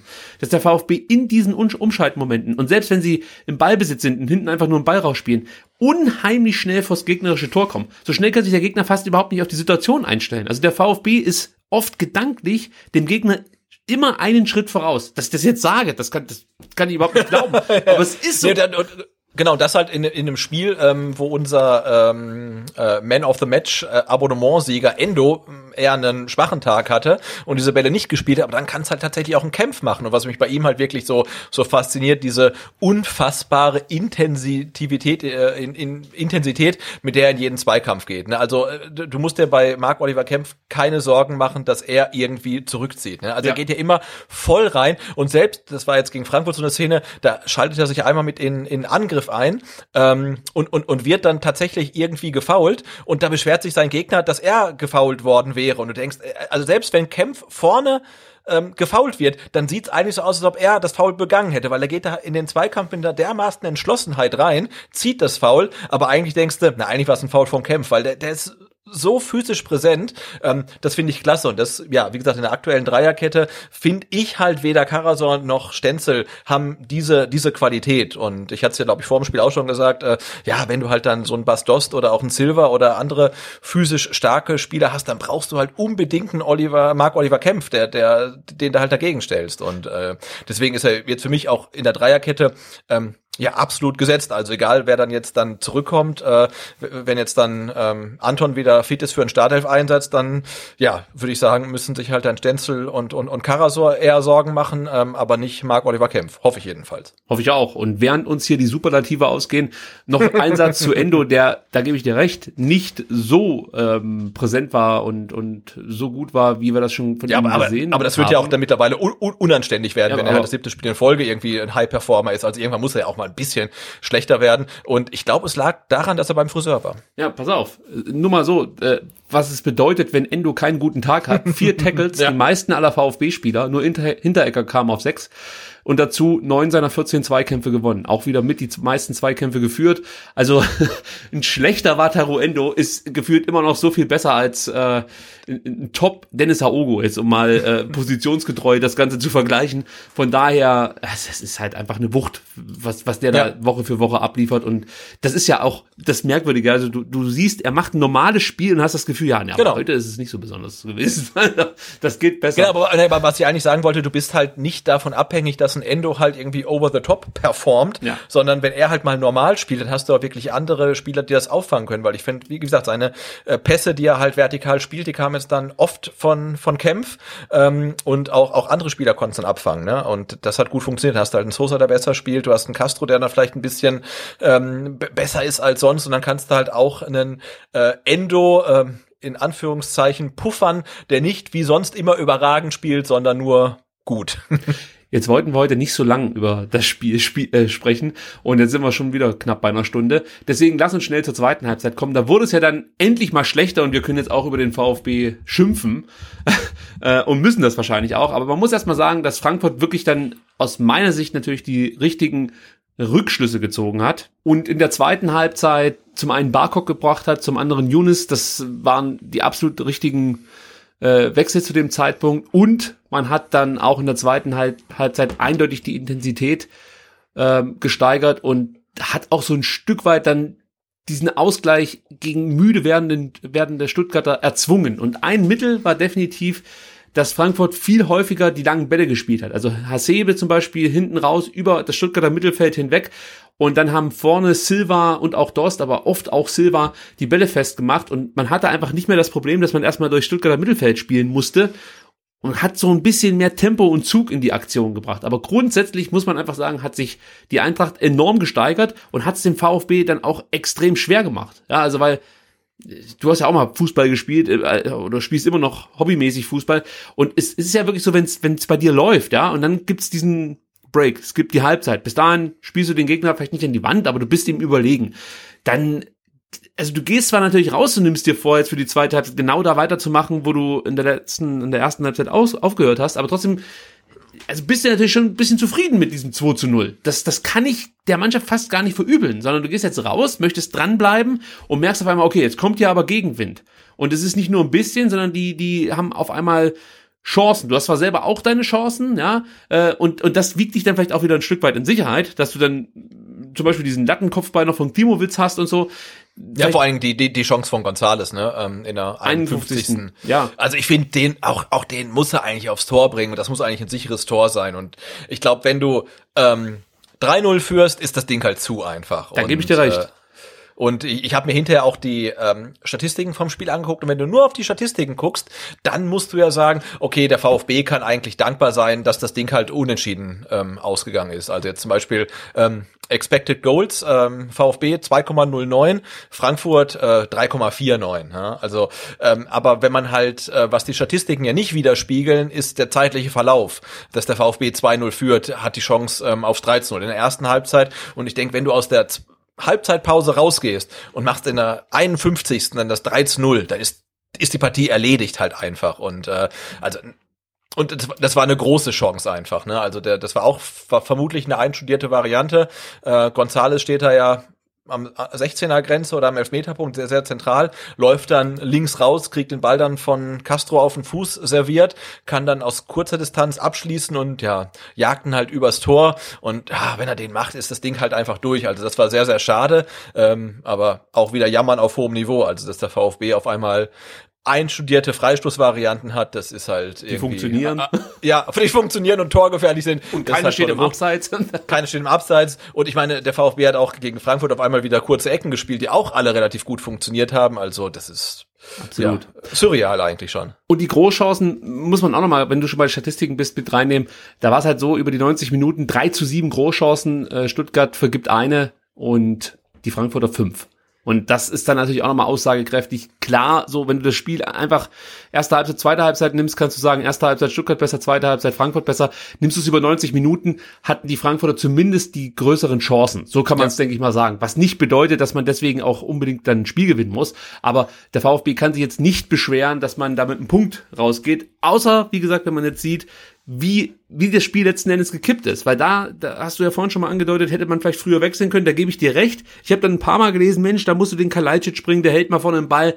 Forget it. Also da kann ich mir nicht vorstellen, dass dieses Spiel irgendwann mal beruhigt oder sich hätte beruhigen lassen, weil das war eigentlich die Charakteristik dieses Spiels, dass nie Ruhe da war. Keine Mannschaft hat es geschafft, das Spiel zu beruhigen. Und ein Kalajdzic hätte das auch nicht geschafft. Natürlich hättest du vielleicht mal einen Ball nach vorne gehauen und hätte dann vielleicht auch mal einen Ball irgendwie ablegen können oder so. Aber es war immer Druck auf dem Kessel. Immer. Und entweder ja, die Frankfurter, die Druck ausgeübt haben, oder der VfB. Und ich bin mir sicher, wenn der VfB dann in, in so eine Rolle äh, gefallen wäre, dass man versucht, jetzt einfach das Ding über die, über die Zeit zu bringen, das hätte dem, dem Ganzen noch mehr geschadet. So war der VfB eigentlich immer, äh, ich würde mal sagen, bemüht, weiterhin auf ein weiteres Tor zu spielen und hatte dann diese Schwäch Schwächephase, als die beiden Gegentore gefallen sind. Aber grundsätzlich war man immer wie hat's Nico Willig mal gesagt, online, ja, ja und ja, ja, musste, genau. musste sich nicht wieder hochfahren. Und ich finde, es ist dann schwierig zu sagen, jetzt bringst du einen Spieler, der den Ball mal hält und so. Ich glaube nicht, dass das so einfach gewesen wäre. Nee, vor allen Dingen musste er musste ja gucken, ähm, dir die Konstellation mal angucken. Also für wen kannst du Kalajdzic bringen? Eigentlich für Nico Gonzalez. Ne? Der spielt vorne in der Sturmspitze, aber Gonzalez hat er wirklich über fast 90 Minuten gut gespielt. Also den willst du eigentlich nicht auswechseln. Also äh, dann bringst du Kalajdzic, wo kann Gonzalez dann irgendwie, wo kannst du den hinschieben? Eigentlich nur links auf dem Flügel. Kannst aber du vergessen, Borna, muss ich gleich intervenieren. Borna Sosa. Nee, nee nicht wegen Borna Sosa, sondern weil er nicht die Power mehr hat, nach den genau, Sprints der, mit zurückzugehen. Genau, der erstens nicht die Kraft hat, da zu verteidigen und zweitens hast du da einen Sosa, der auch relativ gut gespielt hat. Deswegen glaube ich, die Personalie Kalajdzic ist da nicht, gar nicht so relevant. Für mich ist dann eher die Frage, ähm, nimmst du halt einen Klimowitz früher raus, der halt eher so äh, One-Touch und Sprints spielt und bringst halt einen Didavi Schrägstrich Clement, jemand, der halt dann mal eher den Fuß auf den Ball stellt, guckt, das Spiel ein bisschen beruhigt und dann irgendwie den zwei Meter Pass zur Seite spielt. Also das wäre für mich dann noch eher eine Option gewesen, um das Spiel versuchen zu beruhigen. Ob es geklappt hätte, keine Ahnung. Aber ähm, also das wäre für mich dann eher eine Maßnahme gewesen, halt ähm, Didavi oder Clement für Klimowitz früher zu bringen. Von, von, von der Art und Weise, wie Fußball gespielt wird, äh, hätte ich hätte ich einen Clement schon gut gefunden, anstatt von Klimowitz, weil der als defensiver Achter dann auch in die Zweikämpfe geht, anders spielt als die Davi, also wie gesagt, auch defensiv sich bemüht. Aber was ich bei Clement halt dann wieder sehe, ist, dass er schon sag mal, ein bisschen schmächtig daherkommt und jetzt auch nicht so robust in den Zweikämpfen ist. Und wenn du dann vorstellst, äh, wenn du dir dann vorstellst, dass du da gegen einen Ilsanker, gegen einen Chor, gegen Kamada, gut, Kamada ist jetzt auch nicht die größte Kante, aber ein Silva und ein Dost, äh, das sind dann deine Gegenspieler in dem Fall, äh, weiß ich nicht. Ja, selbst ein Barcock, der bringt ja auch eine, eine richtig gute Physis mit. Ah, ich, da hätte ich jetzt auch nicht auf Clement gesetzt. Und dann hast du noch Förster, der bestimmt noch nicht, ähm, jetzt wollte ich gerade sagen, da ist, wo er in der Zweit Zweitligasaison war und ich weiß gar nicht, was, ob, das, ob das eine Beleidigung ist. Nein, ey, es, er ist wirklich in meinem Herzen. Also es ist halt echt ein Spieler, ähm, der noch das Beste aus seinen Möglichkeiten macht. jetzt aber. Jetzt, okay, ich höre auf. Äh, nein, aber es ist schwer im Nachhinein zu sagen, du musst jetzt hier weg sein und dann veränderst du damit das Spiel. Ich, ich, ich lasse mich schon auf die Diskussion ein, dass man sagt, vielleicht ein bisschen früher wechseln. Materazzo lässt sich da wirklich immer lange Zeit mit seinen Wechseln. Ja. Aber für mich fühlte sich das zwangsläufig an, also dass das 2 zu 2 gefallen ist, weil Frankfurt einfach immer, immer stärker wurde und du gemerkt hast, gerade bei einem äh, Gonzales, das ist das beste Beispiel eigentlich jetzt, Gonzales bei dem, bei dem 2 zu 1, da siehst du, dass es dann einfach, da war Feierabend dann mal irgendwann. Da wurde ja auch vom Kicker, glaube ich, geschrieben, dass er sich hat äh, die, äh, ähm, typieren lassen von äh, Barkok. Für mich war das hier ein Kräfteproblem. Guck mal einfach mal kurz auf das 2-1 und analysieren das Ganze. Das musst du eigentlich auch ganz, ganz früh schon anfangen zu analysieren. Wenn du da wirklich erst damit anfängst, wie Klimowitz von Barkok stehen gelassen wird, wird es dieser Aktion eigentlich nicht gerecht. Es geht eigentlich damit los, dass nach einem Klimowitz-Foul im Zentrum Barkok den, den Freistoß ausführt. Das ist gefühlt eine Minute 30, bevor eigentlich das Tor fällt. Aber damit geht's eigentlich los. So, und dann geht's, geht's weiter. Sosa klärt zunächst und ähm, die Frankfurter bauen von hinten neu auf. Der VfB positioniert. Ja, aber stopp, stopp, stopp. Allein schon die Klärung, ich habe es live gesehen und dachte, oh, das macht Sosa relativ clever, ne? Also der äh, haut nicht auf die Tribüne und so weiter, sondern der äh, spielten da wieder raus, aber auch das war vielleicht dann schon zu inkonsequent halt, weil damit hält er ja quasi die Frankfurter in, in ihrem Angriff einfach drin. Ne? Also, aber da geht's ja wirklich schon los, weil mit der Klärung von Sosa, die ja hätte lang erfolgen können oder in Seiten aus, ähm, und er macht's halt irgendwie so ein bisschen kurz, aber es kommt halt kein Mitspieler und dann ist Frankfurt sofort wieder am Ball. Also ich glaube, da beginnt's halt wirklich. Für mich ist dann noch der, das, das nächste Problem ist, dass äh, die Kette nicht früh genug rausgeschoben hat. Also äh, Sosa spielt den Ball jetzt raus und dann kann man sagen, okay, vielleicht ein bisschen risikofreudiger, bisschen höher stehen. Dann hat Frankfurt nicht die Möglichkeit, ähm, sch schnell wieder vor dein Tor zu kommen, weil die Gefahr von einer Abseitsposition da gewesen wäre. Mhm. Ist auch wieder ja, ist ein bisschen tricky, weil natürlich kann es auch passieren, du stehst dann zu hoch und, und äh, dann machen wir uns darüber lustig, dass der VfB hier verteidigt wie die Bayern, aber äh, das, das Ganze spielt wie, weiß ich nicht, was ist, wie Schalke. Also Schalke hat ja auch mal versucht, mit frühem, mit frühem Rausschieben die, die Bayern unter Druck zu setzen, was ja am ersten Spieltag nicht so besonders gut funktioniert hat. Sei es drum. Über mehrere Stationen und äh, einer guten Seitenverlagerung, übrigens auch beim VfB diesmal gute Seitenverlagerung und diagonale Verlagerung mit dabei gewesen. Das haben wir ja auch immer mal wieder kritisiert. Das war richtig gut jetzt gegen Frankfurt Frankfurt mhm. teilweise. Aber wir bleiben bei dem Angriff. Also äh, landet der Ball bei Kamada, der bindet dann Sosa und Klimowitz. Auch hier muss man wieder sagen, das macht er einfach gut. Also Kamada ist halt einfach ein äh, richtig guter Spieler geworden. Das war auch früher schon ein guter Spieler, aber jetzt würde ich sagen, es ist fast schon ein sehr guter Spieler, dem immer noch ein bisschen was fehlt, gar keine Frage. Aber das macht er einfach gut. Und äh, man sieht dann, dass Sosa und Klimowitz hier ihre Probleme in der Defensive haben, weil beide überhaupt nicht merken, dass Barkok da auf der linken Seite noch völlig frei ist. Also da hätte man sich auch anders positionieren können, äh, ist meine Meinung. Äh, hat man nicht hinbekommen. So, äh, der Ball landet dann, glaube ich, irgendwie bei Hasebe, der spielt weiter auf Chor, der spielt dann den, den auf, auf Stuttgarter Sicht linken Seite, aber aus Frankfurter Sicht auf der rechten Seite freien Barkok an. Und dann kommt es zu dieser Aktion Klimowitz gegen Barkok. So, Klimowitz geht dann nicht in den Zweikampf mit Barkok, sondern versucht ihn zu stellen. Kannst du so machen. Ähm, funktioniert aber nicht, weil Barkok das dann in dem Moment auch wieder richtig gut löst. Sind wir wieder bei dem Thema.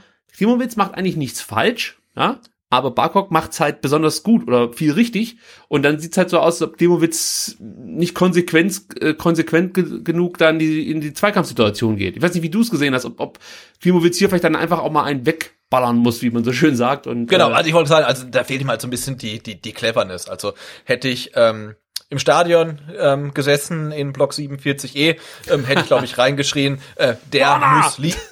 Na, der, der, der, der, der geschrieben, der, der muss liegen, ja. Also du musst, äh, Klimowitz muss in dem Moment Barkok stoppen. Egal wie. Also entweder er gewinnt den Zweikampf fair oder er fault ihn und kriegt eine gelbe Karte dann vermutlich wegen einem taktischen Foul. Aber der ist ja gar glaub, nicht in den Zweikampf gegangen. Das ist genau, ja nee, aber er, aber er muss in dem in der Situation finde ich den zwei, also die die die Szene unterbinden. Ähm, wie auch immer er das macht halt, und wenn er eine gelbe Karte dafür bekommt. Und er kommt halt nicht rein, das sieht ja so ein bisschen aus wie, weiß ich nicht, Slalomlauf oder genau, Ringelpiez, läuft oh, oh, Ringelpiez ohne anfassen, ne? Also Barkok äh, dreht sich da irgendwie zwei, dreimal und Klimowitz hinterher und dann gibt er irgendwann auf und ah, das ist halt gefährlich. Und ich finde, da, ja, Fehlt ihm ja. halt einfach die, die, die, die Cleverness, ähm, die Zweikampf-Experience, wie man, man das auch nennen mag. Aber in dem Fall muss er einfach die Situation stoppen, egal wie er es macht und wenn er dann halt umhaut. Ja.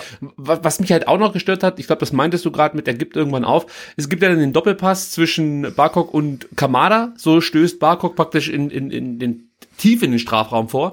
Und du siehst ja, dass Klimowitz mit diesem Doppelpass die Defensivarbeit einstellt. Für ihn ist ja, die Aktion... Er, er hakt ab, ja. Genau. Das ist durch für ihn, ja. Wo, wo ich mir denke, nee, geh halt mit. Und wenn du, was weiß ich, drei Meter hinter deinem äh, Gegenspieler hinterherläufst oder von mir aus dann ähm, bei Kamada bleibst oder so, aber du kannst nicht abbrechen, das geht nicht. In dem Moment geht das nicht. Und ähm, Ja. ist das jetzt schlechtes Defensivverhalten oder vielleicht auch eine Kraftfrage?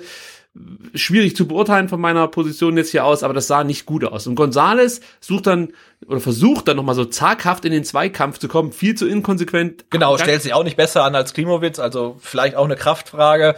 Ähm, aber ich meine, ich, ich kann jetzt auch äh, Nicolas Gonzalez jetzt nicht wirklich vorwerfen, äh, dass er nicht weiß, wie man im eigenen 16er Zweikämpfe, Zweikämpfe führt. Ne? Also das ist halt nicht seine Rolle. Und Matarazzo hat das ähm, ja schon angedeutet nach dem Köln-Spiel, dass es bei Nico eben nicht reicht, wenn er mehrere Sprints gegangen ist und dann noch nach hinten mithelfen oder aushelfen muss. Und dann sind wir schon bei dem Punkt, den wir vorhin ganz kurz mal thematisiert haben, vielleicht früher wechseln. Aber ob es jetzt ein Kalajdzic besser gemacht hat, sei, hätte, sei mal dahingestellt. Auf jeden Fall hätte man es ja trotzdem noch verteidigen können. Ja, Barkok bringt den Ball dann ins Zentrum, dann steht da Silva, hat viel Platz, macht das 2-1. Aber wenn du dir dann nur mal Silva anguckst, also bei den ganzen Aktionen, die wir jetzt durchgespielt haben, Klimowitz gegen Barkok und so weiter, wenn du davor einfach nur mal auf Silva achtest, dann siehst du, dass zwischen Endo, Kempf und Stenzel die Abstimmung nicht passt. Ja, Silva setzt sich da mit einem einfachen Schritt ab, ist nichts besonders kompliziertes, was er da macht. Er setzt sich einfach nur, bleibt einfach nur stehen. Alle laufen durch äh, im Strafraum bis auf ähm, äh, Silva, der den Schritt nach vorne macht. Und da muss halt dann auch aus meiner Sicht die Stücke der Abwehr, die müssen das mitkriegen. Die sind ja da hinten dann in der Überzahl und da muss einer mitkriegen, dass sich der Gegenspieler äh, ein Stück weit entfernt hat von einem. Und äh, man muss zumindest versuchen, da wieder richtig ranzukommen. Er ist dann zu frei, muss ich sagen, und hat natürlich dann auch viel zu viel Qualität, um sich so eine Chance entgehen zu lassen. Und dann steht es halt 2-1. Und dann, Genau. ähm, ja, ist, ist, ist natürlich auf einmal wirklich das Problem da, dass du jetzt um diesen Sieg bangen musst. Und das ist, glaube ich, bei einer jungen Mannschaft immer schwierig, ähm, dass du dann einfach sagst, nee, also wir müssen das 2-1 jetzt äh, halten. Das, das, ich glaube, das es ist zu schwer, vor allen Dingen, wenn das Tor in der 60. Minute fällt. Genau, das Tor fällt zu früh und ähm, ja, du hast recht, also Silva ist natürlich zu frei, äh, aber ich finde, das ist so ein Tor aus der Kategorie ähm, der Fehler äh, in- der Abwehr äh, beginnt vorm Abschluss des gegnerischen Stürmers, weil dann Silva zu verteidigen, oh, ist brutal schwierig, vor allen Dingen, weil der Barkok nicht den, den Weg nach innen geht, den jeder vermutet, sondern dann äh, macht ihm halt Gonzales den Weg nach außen frei, der eigentlich auch eher ungefährlich ist. Er nimmt den und kann dann halt von der Grundlinie den Ball halt äh, reinlegen und ach, das Ganze dann kaum noch verteidigen, vor allen Dingen nicht gegen äh, einen Stürmer äh, wie Silva. Also da hatte der VfB tatsächlich dann im Vorfeld genug Gelegenheiten, die Situation irgendwie äh, zu beenden, haben sie nicht geschafft. Und ähm, also ich, ich weiß nicht, wie es dir ging, ähm, aber nachdem äh, Frankfurt ja tatsächlich dann erst so seit der 55. Minute äh, fand ich dann stärker wurde und dann fiel das Tor äh, relativ ähm, schnell ähm, und als dann das 2-1 fiel, äh, war so mein Gedanke, also wenn der VfB hier mit dem Punkt rausgeht, ähm, dann ist das gut, weil also an Sieg habe ich da tatsächlich nicht mehr geglaubt, wenn Frankfurt halt im Rollen ist und hat noch 30 Minuten Zeit, ein Tor zu schießen. Ja, ich hatte zum einen Bedenken, weil ich gemerkt habe, mit was für eine Wucht die Frankfurter jetzt nach vorne Genau, kommen. ja. Und zum anderen, weil ich nicht erkannt, äh, erkan erkennen konnte, äh, wie Stuttgart das jetzt mit diesen langen Bällen von Hasebe hinten rauslösen möchte. Mhm. Das, das, das hat halt so oft funktioniert, dass dann meistens Silber von den Ball annehmen konnte.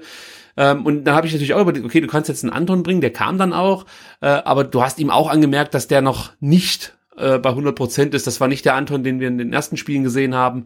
Hat hier und da ein paar Stellungsfehler drin gehabt, war nicht ganz so ruppig in den Zweikämpfen und, und, und so konsequent, wie man sich das vielleicht vorstellt. Oder überhaupt erstmal, dass er dem Gegner es schwer macht, den Ball anzunehmen. Das fehlte mir dann manchmal so ein bisschen. Ähm, ja, es war es ist einfach eine schwierige Situation gewesen für die junge Mannschaft und auch für den Trainer, das dann zu lösen. Also du kannst jetzt nicht alles ü- über Bord werfen, da komplett jetzt, was weiß ich, mit einer Fünferkette nur noch verteidigen. Ich habe mir auch überlegt, ob es vielleicht eine Lösung gewesen wäre, Endo mit nach hinten zu ziehen, also in, in, in die Zentrale, in die Abwehrzentrale und äh, was er hat der eh so rausgenommen. Warum dann nicht Endo hinten reinstellen Ja. und davor dann sind wir wieder bei Förster und so kann ja. Ich, also ich kann es nicht 100% sagen, weil ich habe keine Trainingseindrücke, aber ging mir auch noch kurz durch den Kopf, weil Endo das auch immer gut verteidigt eigentlich. Gut, Ja, aber, aber, aber Materazzo hat doch in unserem Intro gesagt, er hat äh, kurz vor dem 2 zu 2 auf eine Viererkette umgestellt. Hast du das irgendwie mitbekommen? Weil ich muss gestehen, ich habe das nicht mitbekommen. Also für mich war es ähnlich wie gegen Schalke so eine situative Viererkette. Äh, das, das entstand halt, wenn die, äh, entstand zwangsläufig, weil die Frankfurter halt immer mehr Druck gemacht haben und dementsprechend hat sich Sosa hinten reinfallen lassen. ja genau. Sosa So. war dann eh tatsächlich äh, Linksverteidiger, ja. Aber es war ja nicht so, dass Sosa da geblieben ist, sondern er hat dann natürlich im Umschaltmoment äh, ganz oft auch äh, äh, die Aktion nach vorne gezeigt und ist dann wirklich weit in die gegnerische Hälfte mit vorgegangen und hat dann natürlich schon hinten auch wieder äh, ein Stück weit gefehlt. Und du musst dir halt einfach mal diesen Kraftaufwand vorstellen. Ähm, du rennst da die ganze Zeit dem Barcock hinterher, der echt schnell ist und ähm, du musst ständig diese Zweikämpfe führen. Das liegt dir eh nicht so gut, muss man halt einfach sagen bei Sosa. Hast Ja, halt nicht ständig Qualität, die Erfolgserlebnisse. Ja. Ja. Also, es ist ich, ich sag's nochmal, es ist halt einfach schwer und natürlich kotzt mich das an, dass wir hier nicht mit drei Punkten rausgehen, aber ich muss halt als, als Fußballfan in dem Fall, nicht als VfB-Fan, muss ich als Fußballfan sagen, das war einfach stark gemacht von Frankfurt und die haben sich das dann letzten Endes verdient. Und jetzt machen wir noch schnell das 2-2 fertig, Sebastian, weil wir sind wirklich schon wieder weit über eine Stunde bei der Spielanalyse und das, das geht einfach nicht. Also wir können nicht hier über eine Stunde über ein Spiel reden, das äh, Aber wenn wir über ein. Spiel so lange reden, dann über das 2-2 gegen Frankfurt, weil das war wirklich Das ähm, spektakulär. Also ja. Ich glaube, wir müssen euch ähm, unsere Shownotes hinterher mal irgendwie ähm, äh, äh, äh, zumindest die Minuten mal rauskopieren, ähm, in denen es die Chancen gab, dass ihr euch die Chancen nochmal angucken könnt, weil das war wirklich äh, ja einfach spektakulär. Man muss sagen, die längste Zeit, die läng haltet euch fest, die längste Zeit ohne Torchance war zwischen der 79. und der 89. Minute. Also es gab nur einmal im Spiel eine Unterbrechung von 10 Minuten, in der, in der, in denen es keine einzige Torchance gab. Sonst immer wirklich im 4, 5 oder 6 Minuten Takt gab es da Torchancen und manchmal auch im, im, im äh, 30 Sekunden Takt. Also es, es war wirklich ein faszinierendes, spektakuläres Spiel und auch wenn wir jetzt auf das 2-2 kommen wollten, muss ich nochmal sagen, ich glaube wirklich, wenn da Fans im Stadion gewesen wären, das Ding ich will nicht wissen, was da abgegangen wäre. Ich glaube auch, dass das Spiel mit, mit, mit Fans anders gelaufen wäre als jetzt ähm, ohne Fans. Also was da für eine Dynamik entstanden wäre. Was, ich, ich, ich glaube wirklich, es wäre ein legendäres Spiel geworden. Also, ja, also ich glaube, mit, mit, ich glaub, mit Fans hätte es ähm, zur Halbzeit, äh, Halbzeit äh, 4 zu 2 gestanden und am Ende 5 zu 4. äh, nach Herzinfarkten wahrscheinlich. Ja, Nein, also wirklich unglaublich. Aber jetzt wirklich zum 2-2 und dann schließen wir dieses Spiel ab. ähm, das geht auch relativ schnell. Kempf klärt äh, ein verunglückte, eine verunglückte Barkok-Flanke aus meiner Sicht unnötig ins Tor aus. ja habe ich mir auch nochmal angeguckt, dachte, ah, den kann er auch in Seiten ausklären, aber äh, jammern auf hohem Niveau. Also er ist da konsequent in der Situation, klar, erklärt zur Ecke, ähm, kann es vermutlich auch anders lösen, aber mh, ja, Ja, ich möchte jetzt auch nicht ähm, das Fass aufmachen und Kempf hier die Schuld geben. Es ist einfach nur der äh, kleine wir, Fehler, wir, den ich anspreche. wir, wir, wir hatten es ja gegen, gegen ähm, Schalke, das Gegentor, wo wir sagen, okay, den Freistoß kannst du nicht verteidigen. Schuld hat halt eigentlich Kempf mit seinem unnötigen Foul. Ähm, und das war diesmal nicht so eine Situation. Ja. Also das muss man da ganz klar unterscheiden. Absolut. Also es gibt den Eckball, getreten von Barkok, der ja davor auch schon mal angedeutet hat, dass er Ecken halbwegs vernünftig treten kann. Man muss trotzdem sagen, aus meiner Sicht sind diese Eckbälle, Eckbälle und auch äh, Flanken, die die Frankfurter so schlagen, schwer zu verteidigen. Also das ist nicht ohne Grund eigentlich das Mittel ihrer Wahl. Also es, es, es ist ja kein Zufall, warum Frankfurt ständig flankt, sondern man hat sich ja schon was dabei überlegt und hat das ein bisschen perfektioniert. Und sie haben halt immer wieder Spieler, äh, in ihren Reihen, sei es jetzt ein Doss, sei es jetzt auch ein Silva, ein Abraham, ähm, jetzt vergesse ich bestimmt noch ganz andere, ein Hasebe hat auch, Hinteregger, klar, Hinteregger, die mit enorm viel Wucht in diese, in diese äh, Abschlusssituation kommen. Und das ist so schwer zu verteidigen, egal für welchen Verteidiger. Also es ist einfach enorm schwer zu verteidigen. Wir haben jetzt hier in dem Fall aus meiner Sicht die Situation, dass Anton Abraham vielleicht blocken muss, ja, oder zumindest verhindern muss, dass er da äh, ich habe geschrieben dynamisch, aber du hast mich auch schon korrigiert. Es war nicht dynamisch, sondern es war, ich meinte einfach so wuchtig zum zum ähm, zum Kopfball kommt. Das ist das, was ich jetzt persönlich kritisieren würde. Es sieht dann in dem Moment, wo Abraham zum Abschluss kommt, so aus, als ob er da mehr oder weniger komplett alleine rumsteht und relativ easy das Ding einköpfen kann. Aber ich glaube wirklich, dass es die Wucht ist, die äh, den Unterschied ausmacht, mit der Abraham zu Werke geht, ist einfach ein bisschen schwer zu verteidigen. Und dann sind wir wieder bei dem Punkt, den wir jetzt zum vierten Mal ansprechen in, in der Saison. Es ist halt auch ein Unterschied, ob du eine Manndeckung bei einem Standard ähm, dir überlegst oder eine Raumdeckung. Und da fehlt dann manchmal die richtige Zuordnung. Und da können wir darüber reden, ob ein Castro da hinten als kleiner Spieler gegen so einen wuchtigen Spieler wie Abraham mit dabei sein muss oder ob es da nicht vielleicht eine andere Zuordnung geben könnte. Das ist alles berechtigt. Aber grundsätzlich lege ich mich fest, dieses Tor ist schwer zu verteidigen. Und ähm, es geht besser, aber es ist, es, wir haben schon dümmere Gegentore der Standards bekommen.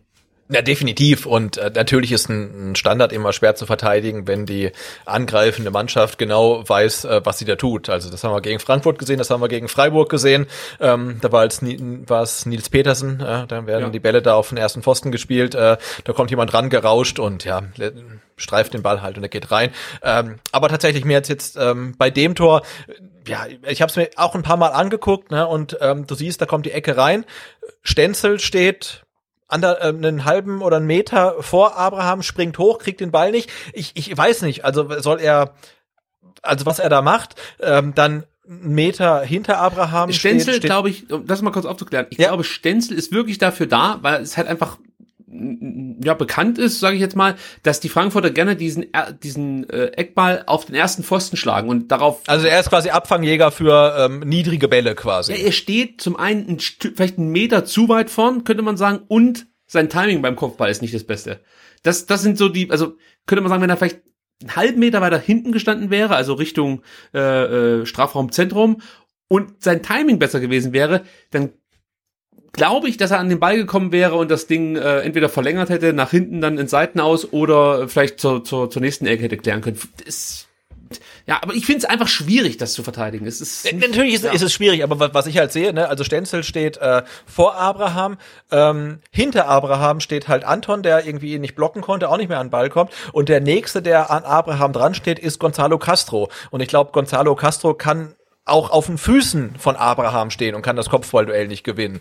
Und ähm, es ist ja so, dass Abraham jetzt nicht von irgendwo ganz woanders reingelaufen ist, sondern der stand da halt schon die ganze Zeit. Ähm, und ähm, wenn man mal genau guckt, es gab äh, elf Minuten vorher, nee, neun Minuten vorher, in der 66 Minute eine, eine Ecke und da steht Abraham an genau derselben Stelle und er signalisiert dem Eckballgeber, das war ähm, nicht äh, Barcock, sondern jemand anders, ähm, hey, spiel zu mir, spiel zu mir, ich mache einen Schritt nach vorne, ich will den Ball haben. Ähm, und er kriegt den Ball auch und setzt halt dann, ähm, er kriegt den Ball auch und setzt ihn halt daneben ins Tor. Und da haben wir genau die gleiche Eckballsituation. Die war dann halt vom VfB besser verteidigt, aber was da jetzt passierte, war ja nicht wirklich überraschend. Also, ne, Abraham kommt nicht irgendwie von der 16er Linie reingerauscht oder von wo ganz anders. Der steht da schon die ganze Zeit. Du weißt, okay, der ist kopfballstark, der ist ein Go-To-Spieler, der könnte den Ball bekommen. Und im Endeffekt steht dann niemand bei ihm und am nächsten steht halt noch Castro bei ihm, der diesen Eckball im Leben nicht verteidigen kann, allein auf seiner, ähm, wegen seiner Körpergröße. Und ähm, ich gebe dir recht, es ist schwer zu verteidigen, aber ich glaube, ähm, man kann es besser verteidigen, als es da geschehen ist in der 75. Minute. Und das haben haben wir in der 66. gesehen, weil da war man näher dran an Abraham, hat das irgendwie auch nicht vereiteln können, dass er den Kopfball bekommt, ähm, aber er hatte halt viel mehr Druck und das war mh, schwierig und ähm, auch wieder auf die Saison gesehen, der VfB kriegt meiner Meinung nach zu viele Tore nach Standards. Ja, da bin ich sofort dabei. Und Sebastian, jetzt müssen wir das wirklich dazu machen. Ich gefühlt könnten wir wirklich noch mal anderthalb Stunden über dieses Spiel sprechen.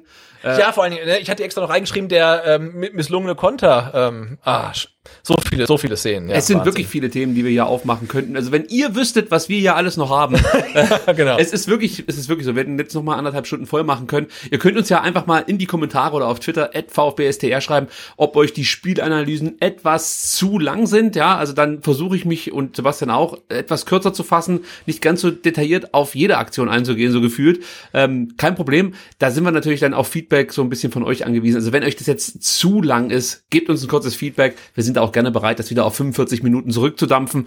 Aber es war halt so wahnsinnig interessant, dieses Spiel zu beobachten. Und wir dachten uns jetzt auch, es steht ja keine Gegneranalyse. Ich sag, ich so, auch genau. Analyse, weil äh, Analyse. Der, der Zeigler äh, seine Spieltagsanalyse jetzt zurückgebracht hat. Ich musste die ganze Zeit dachte ich so, sag bloß nicht Anal Analyse. Und natürlich sage ich jetzt Analyse. also wenn euch unsere Analysen zurück zu lang sind, dann sagt uns kurz Bescheid. Ähm, gut, also, das Ding geht 2-2 aus. Äh, wir haben jetzt auch nicht darüber gesprochen, dass ähm, ja, ein Attackant Karasor nicht seinen besten Tag hatte, dass sie das äh, nicht so richtig auf 100% ist, offensichtlich. Aber das verschieben wir jetzt einfach auf die nächste Woche. So, gucken auf den Spieler ja, der Saison. Ja, nächste Woche haben wir ja gar keine Themen wegen der Länderspielpause, auf die wir später noch kommen. Ja. Ähm, aber wir verschieben alles auf nächste Woche. So sieht's aus. Wir kommen zum Spieler der Saison. Und da war es natürlich sehr spannend zu sehen, wie ihr abstimmt. Ich kann schon mal vorwegschicken, ein Spieler hat ähm, mit großem Abstand gewonnen. Es ist Borna Sosa, der die drei Punkte von euch bekommt mit 91 Stimmen. Aber dann gibt es wirklich vier Spieler, die nur ähm, sechs Stimmen auseinander liegen. Ähm, mit 40 Stimmen bekommt Nico Gonzalez zwei Punkte von euch Und mit 36 Stimmen bekommt Gregor Kobel einen Punkt von euch. Gregor Kobel, vielleicht noch ein ganz kleiner Satz zu dem, auch wieder vier Paraden gezeigt, Trapp drei. Äh, dann hat Kobel noch drei Schüsse von innerhalb des Strafraums gehalten. Äh, also hat auch wieder eine richtig gute Partie gezeigt. Und es ist einfach, einfach eine Wonne, wenn du da hinten jemanden drin hast, wo du weißt, also das, was möglich ist, das, das hält er auch. Ähm, also ja genau, Lob und, und, und Gregor Kobel ist äh, für mich das, was ähm, Endo im Mittelfeld ist. Ne? Also mhm. du erwartest quasi schon eine gute bis sehr gute Leistung und wenn das mal nicht sehr gut ist, dann denkst du, hm, was ist da los? Wie vielleicht ähm, gegen gegen Schalke war das, wo er diese eine Faustabwehr macht, die irgendwie nicht so ganz optimal war. Aber, aber jetzt gegen Frankfurt, das war ja wirklich wieder top. Und auch diese eine Fußabwehr, wo er gedankenschnell ist. Ähm, ja, ja, super. Und, ja. und es ist eine großartige. Also die, die segeln halt da in den 5-Meter-Raum rein und du weißt, okay, Gregor Kobel ist halt einfach da. Und ähm, das ist echt schon viel wert. Und dann, ja, jetzt äh, durch das Ausbleiben der Fans im Stadion hörst du auch dann seine seine Ansprache dann und äh, er ist halt einfach top. Also das äh, macht macht richtig Spaß und er hätte es natürlich auch wirklich verdient, eigentlich jede Woche vermutlich ähm, einer der Spieler der Saison zu sein. Aber so als Torwart ist es natürlich ein bisschen schwierig und er hat natürlich auch gerade große Konkurrenz durch die Feldspieler, die Woche für Woche relativ äh, ordentlich abliefern. So, und jetzt ist es natürlich spannend, wer von uns jetzt die Punkte bekommt. Ich, ich rätsel immer noch, muss ich zugeben. Bist Echt? du schon weiter? Ja, ich bin total klar. Okay, dann, dann überlegt, musst du heute als erstes ran. Okay, pass auf, ich bin total klar. Ähm, also für mich bekommt äh, Nicolas Gonzalez definitiv äh, drei Punkte. Also er hat äh, Tor erzielt, er hat, äh, glaube ich, offiziell zwei Scorer-Punkte, weil er den Elfmeter auch selber rausgeholt hat.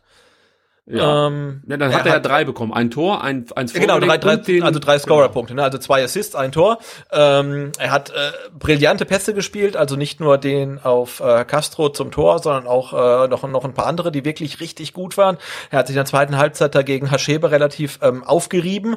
Ähm, ja, also ich fand ihn wirklich brillant, also wirklich richtig, richtig gut. Und ich meine, was jetzt sieben Elfmeter in Folge verwandelt, das ist natürlich auch äh, brutal. Ähm, also für mich ganz klar äh, Gonzales äh, drei Punkte Punkte. Und für mich genauso klar, äh, zwei Punkte Borna Sosa, also ja, bestes, bestes Spiel im VfB-Trikot. Ich glaube, da gibt's wirklich keine Zweifel. Äh, und für mich bekommt auch Marc Oliver Kempf einen Punkt, weil ja, er, was er da hinten irgendwie raus, rausgekämpft hat, das, fand ich äh, überragend einfach. Okay, ähm, Jetzt muss ich überlegen. Also es ist, mhm. also ich finde es schon mal gut, dass du jetzt Marc Oliver Kempf und Sosa und so die Punkte gegeben hast. Das macht für mich ein bisschen leichter, mhm. äh, weil die müssen natürlich bepunktet werden, gar keine Frage. Und ich glaube, ich möchte auf jeden Fall Mangala und Castro auch noch einen Punkt geben. Weil Mangala fand ich, war jetzt äh, im Vergleich zu Endo der bessere Spieler, richtig gute Aktionen gehabt, äh, geht, geht bisschen unter, weil wir viele gute Spieler hatten, aber 83 Prozent Passquote, da war nur Sosa besser, aber der hat auch weniger Pässe gespielt, also Mangala hat viele, viele Pässe gespielt, die auch noch an den Mann gebracht, mit seinen Dribblings immer wieder erfolgreich, fünf versucht, vier durchgezogen, damit immer wieder Räume geschafft, äh, gute Zweikämpfe äh, oder wichtige Zweikämpfe gewonnen, so ist es richtig. Insgesamt ist die Quote zwar ausbaufähig, da hat er acht von 14 gewonnen, aber gefühlt waren die acht echt wichtig, die er gewonnen hat. Und ähm, das hat mir einfach imponiert. Deswegen gebe ich Mangala einen Punkt. Castro gebe ich auch einen Punkt, weil er für mich halt mit seinem Tor sich diesen Punkt zum einen verdient hat und zum anderen, äh, also der bringt halt so eine Spielintelligenz mit rein, äh, die dieser jungen Truppe also das ist, glaube ich, unheimlich wichtig. Er erinnert mich manchmal so ein bisschen an den Stöger äh, zu, zu Düsseldorfer Zeiten, ja, wo du auch immer dachtest, ja, pff, gut, der ist halt da, der macht das schon nicht schlecht, aber da gibt's ja bessere. Aber du hast sofort gemerkt, wenn bei Düsseldorf der Stöger gefehlt hat, dann flutschte es nicht mehr so sehr und ich befürchte, dass das ähnlich mit Castro sein könnte. Mhm. Das heißt, Castro ist, glaube ich, ganz wichtig für ein erfolgreiches Spiel des VfB Stuttgart und wie gesagt das Tor und einige Aktionen. Ich möchte, möchte es gar nicht jetzt komplett ausführen, weil sonst sitzen wir hier wieder ewig. Das heißt, jetzt habe ich noch vier Punkte übrig, die ich vergeben kann. Da gebe ich zwei Punkte an äh, Sosa und zwei Punkte an Gonzales. Äh, tut mir ein bisschen weh, dass ich Kobel nicht noch bepunkten konnte und auch Kempf hat, hätte sich verdient, aber ja, für mich hat Sosa da eine richtig gute Partie gemacht, deswegen will ich ihm zwei Punkte geben und Gonzales, hallo, mit drei Assists bei zwei Toren, äh, mit drei Scorerpunkten bei zwei Toren, das ist ja. schon was Besonderes und deswegen auch hier zwei Punkte. Dann geht es für den VfB Stuttgart jetzt weiter am Freitag um 15 Uhr. Da steht ein Test an gegen den ersten FC Heidenheim. Und ihr wisst es natürlich, ähm, Zuschauer sind nicht zugelassen und es wird wahrscheinlich auch keine Bewegtbilder geben. Oder zumindest keine ausführlichen, sondern oder, ja, aussagekräftigen, sondern eher wieder so ein, so ein Highlight-Zusammenschnitt im besten Fall. Ja, aber der VfB testet also am Freitag gegen Heidenheim. Übrigens am 13. Genau, genau, am Freitag den 13. Ui, da hoffen wir da nur, dass es danach dann keine verletzten Meldungen gibt, aber es sind ja auch viele auf Nationalmannschaftsreise, insofern. Ähm, Kommen wir auch noch drauf zu sprechen. ja, genau. Äh, dann wurde die zweite Runde im DFB-Pokal ausgelost. Äh, da geht es am 22. oder 23. Dezember, das ist dann der Dienstag oder der Mittwoch vor Weihnachten, gegen den SC Freiburg. Und Sebastian, nach vier Jahren war es nun endlich mal soweit. Und du hast es im Endeffekt mit dem Vertikalpass-Account vorhergesagt. Der VfB ja. ja, bekommt ein äh, Pokalheimspiel zugelost und dann auch noch einen attraktiven Gegner dazu. Es ist zum Kotzen. Fuck you Corona, sage ich dazu. Genau, also das letzte Mal war, glaube ich, äh, 2016 gegen Borussia Dortmund. Das war sogar ein Achtelfinale oder so. Ja, also es war vor ähm, vier Jahren, ja, also 2016. Ja, genau, also es war auf jeden Fall 2016, ich glaube, es war ein Achtelfinale. Ähm, und ähm, hey, man mag sich gar nicht vorstellen, ne? Also endlich mal wieder ein Heimspiel zum ersten Mal nach vier Jahren und dann hast du das irgendwie ein oder zwei Tage äh, vor, vor Weihnachten und oh, wie, wie schön wäre das irgendwie mit Fans halt, ne? Dann ähm, der, der Becherpfand wird dann mit, mit Glühwein im Schneegestöber abgehalten und dann ähm, äh, fiedelste äh, Freiburg 3 zu 1 äh, weg. Ähm, ja, Ja, bitter- aber wird, wird nicht passieren. bitter äh, aus Sicht des Ex-Sponsors Krombacher, weil natürlich wäre das die Chance Ah, die gewesen für die Zipfelmützen, ja. Krombacher Zipfelmützen. Äh, Aber gut, das ist ja sowieso auch die nächste traurige Geschichte. Jetzt gibt's endlich Stuttgarter Hofbräu im Stadion und keiner darf's trinken. Also Ja, genau, ich meine, wie traurig müssen die denn, also nicht nur traurig, sondern auch, also wie, wie sehr müssen die auf ihre Zahlen auch gucken, ne? Da hast du ent, ent, endlich dein Sponsoring beim VfB und alle feiern das, ähm, äh, Verein, Fans und das Unternehmen und dann, hm, ja, trinkt Corona. halt niemand, ne? Ah, furchtbar. Äh, auch- aber ein Heimspiel am 23. Dezember gegen Freiburg im Pokal. Also wie cool wäre das denn mit, mit Fans halt und so ist es halt, äh, weil ich muss gestehen, ähm, nachdem wir jetzt die letzten zwei oder die letzten zwei Spiele ähm, Fanradio gemacht haben, ich das dann immer ohne ähm, Ton geguckt habe, hat mich das jetzt ähm, gegen Frankfurt total genervt. Also die der der O-Ton aus dem Stadion, der irgendwie nur aus ey, ey, hey, äh, Ich- ich mag's ja äh, sehr. besteht. Boah, Ich- ich mag's ja mag- sehr. Ja, also ich mag's, wenn man, wenn man Worte hört, mag ich das, aber das besteht ja ähm, zu 80 Prozent nur aus uh, unartikulierten Affenlauten. Und das fand ich, boah, das hat mich total genervt. ja gut, da können die Frankfurter jetzt aber auch nichts dafür. Gut. Nein, nein, nein, nein, aber, war- das also, war, das war das, ein, das fand ich voll. Wenn, natürlich, wenn natürlich ein, ein, ein Kobel dann von hinten reinbrüllt, irgendwie Kämpfi, du Gott, das finde ich super. Ähm, aber jetzt gegen Frankfurt habe ich sowas halt nicht gehört, sondern wirklich nur unartikulierte äh, Männerlaute. Äh, Also gegen Freiburg wird es jetzt das dritte Aufeinandertreffen innerhalb von drei Monaten geben. Das muss ich auch mal vorstellen. Am 20.09. ging's äh, in der Liga gegeneinander, am 8.10. wurde getestet und jetzt dann, wie gesagt, ähm, kurz vor Weihnachten dann nochmal im Pokal. Also das ist auch ähm, interessant, dass es da so oft die Begegnung zwischen dem VfB und, den S und dem SC Freiburg gibt. Dann kommen wir wieder zu einem Beweis, möchte ich fast schon sagen, dafür, dass der VfB momentan wirklich so der heiße Scheiß der Liga zu sein scheint. Denn äh, ich meine, in der im letzten Monat war Silas, der für den Rookie des Monats September nominiert war. Und diesen Monat schafft es wieder ein VfB-Spieler, und zwar Matteo Klimowitz. Ähm, das ist auch interessant. Also das haben wir, glaube ich, auch noch nicht gehabt, dass äh, zwei Monate in Folge ein VfB-Spieler äh, zur Wahl des Rookie des Monats steht. Äh, die anderen aber Silas hat nicht gewonnen, oder? äh, nö, also ich glaube, das hätten wir mitbekommen. Ich weiß gar nicht, wer seine Konkurrente waren, aber ich glaube, er hat, er hat nicht gewonnen. Aber Er natürlich kannst du, Konkurrenten. ja, aber natürlich kannst du gefühlt irgendwie ja jede Woche ähm, einen VfB-Rookie nennen, ne, als Ja. du die Bundesliga-Einsätze siehst. Nächste, nächsten Monat dann vielleicht Philipp Förster. Oh, da, da stimme ich aber auf jeden Fall ab. Äh, die anderen beiden, die zur Wahl stehen, ist äh, zum einen äh, Rizu Doan von Arminia Bielefeld, Neuzugang. Der, Ja, der macht auch Spaß, ne? Ja, also, ähm, genau. also auch wenn die am, am Bielefeld-Fans gerade nicht so viel Spaß haben, ähm, aber äh, Doan, also der äh, ist ein Lichtblick auf jeden Fall. Finde ich auch. Gute Verpflichtung. Und bei Wolfsburg ist es Maxence Lacran. Ich hoffe, ich spreche es richtig aus. Also Lacroix, aber den kenne ich, den Lacroix, kenne ich. Also ich weiß, genau. dass er da spielt, aber der ist mir mir ist er aufgefallen. Abwehr, ne? Mir ist er aufgefallen, ja, er ist mir aufgefallen, aber ähm, äh, mit, den, mit den französischen Namen, das ist nicht meine Stärke. Das gebe ich offen und ehrlich zu. Also da muss ich noch an mir arbeiten. Und was ich noch interessant fand, ich dachte wirklich, der Rookie des Monats wird wirklich äh, nur durch die Fans bestimmt, was ich sehr sympathisch gefunden hätte. Aber Ja. ist nicht so. Äh, die Fans haben nur 40% Anteil an der Wahl zum Rookie des Monats. 30% ähm, geht dann noch auf Clubvertreter, also das werden dann wahrscheinlich irgendwelche Trainer oder, oder Sportdirektoren sein, die da abstimmen dürfen. Und dann kommt's, weitere 30 Prozent, ähm, das sind dann sogenannte Experten, die die Oh, ihre Stimme mit nicht gut. einfließen lassen.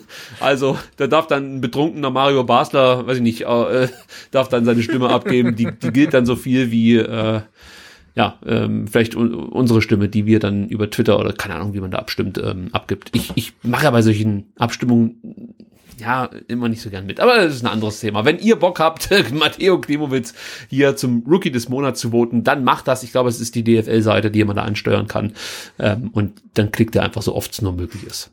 Ja, wir haben es ja auch au- au- au- genau auf unseren Kanälen geteilt, ne, dass man ähm, Matteo Klimowitz äh, äh, teilen ähm, ähm, wählen soll zum Rookie des Monats. Und dann kamen da wirklich relativ viele Stimmen. Nee, dazu muss er noch viel abgeklärter werden. Und nee, dazu hat er jetzt gegen Frankfurt zu schlecht gespielt. Und nee, dazu schießt er zu wenig Tore, wo, wo ich auch denke, äh, what the fuck? Also wenn du sagst irgendwie zum Weltfußballer des Jahres stehen zur Auswahl äh, Messi, Ronaldo, Mbappé Philipp und, Förster.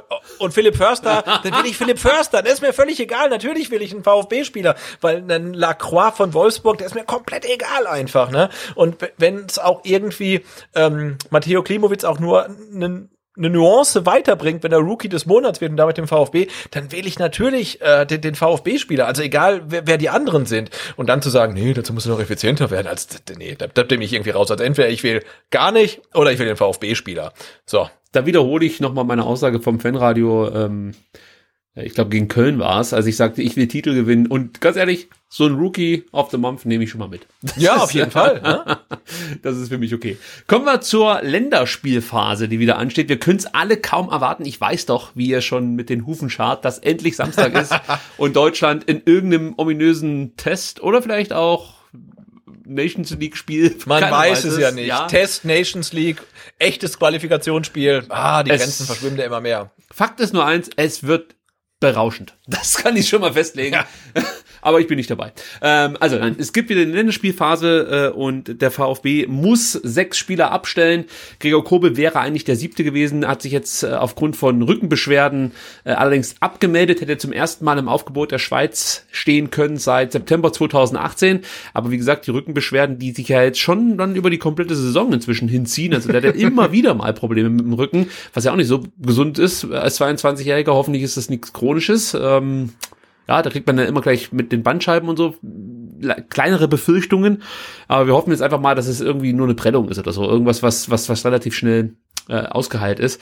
Ja, Ja. Oder hat er die Rückenbeschwerden nur, wenn ähm, er für die Schweiz spielen Wenn? Corona-Länderspielphase. Ja, ich weiß nicht, also Wäre mir auch recht. Also, ich nehme ich meine, alles. für den, für, den v, für den VfB hat er jetzt ja alle Spiele gemacht bisher.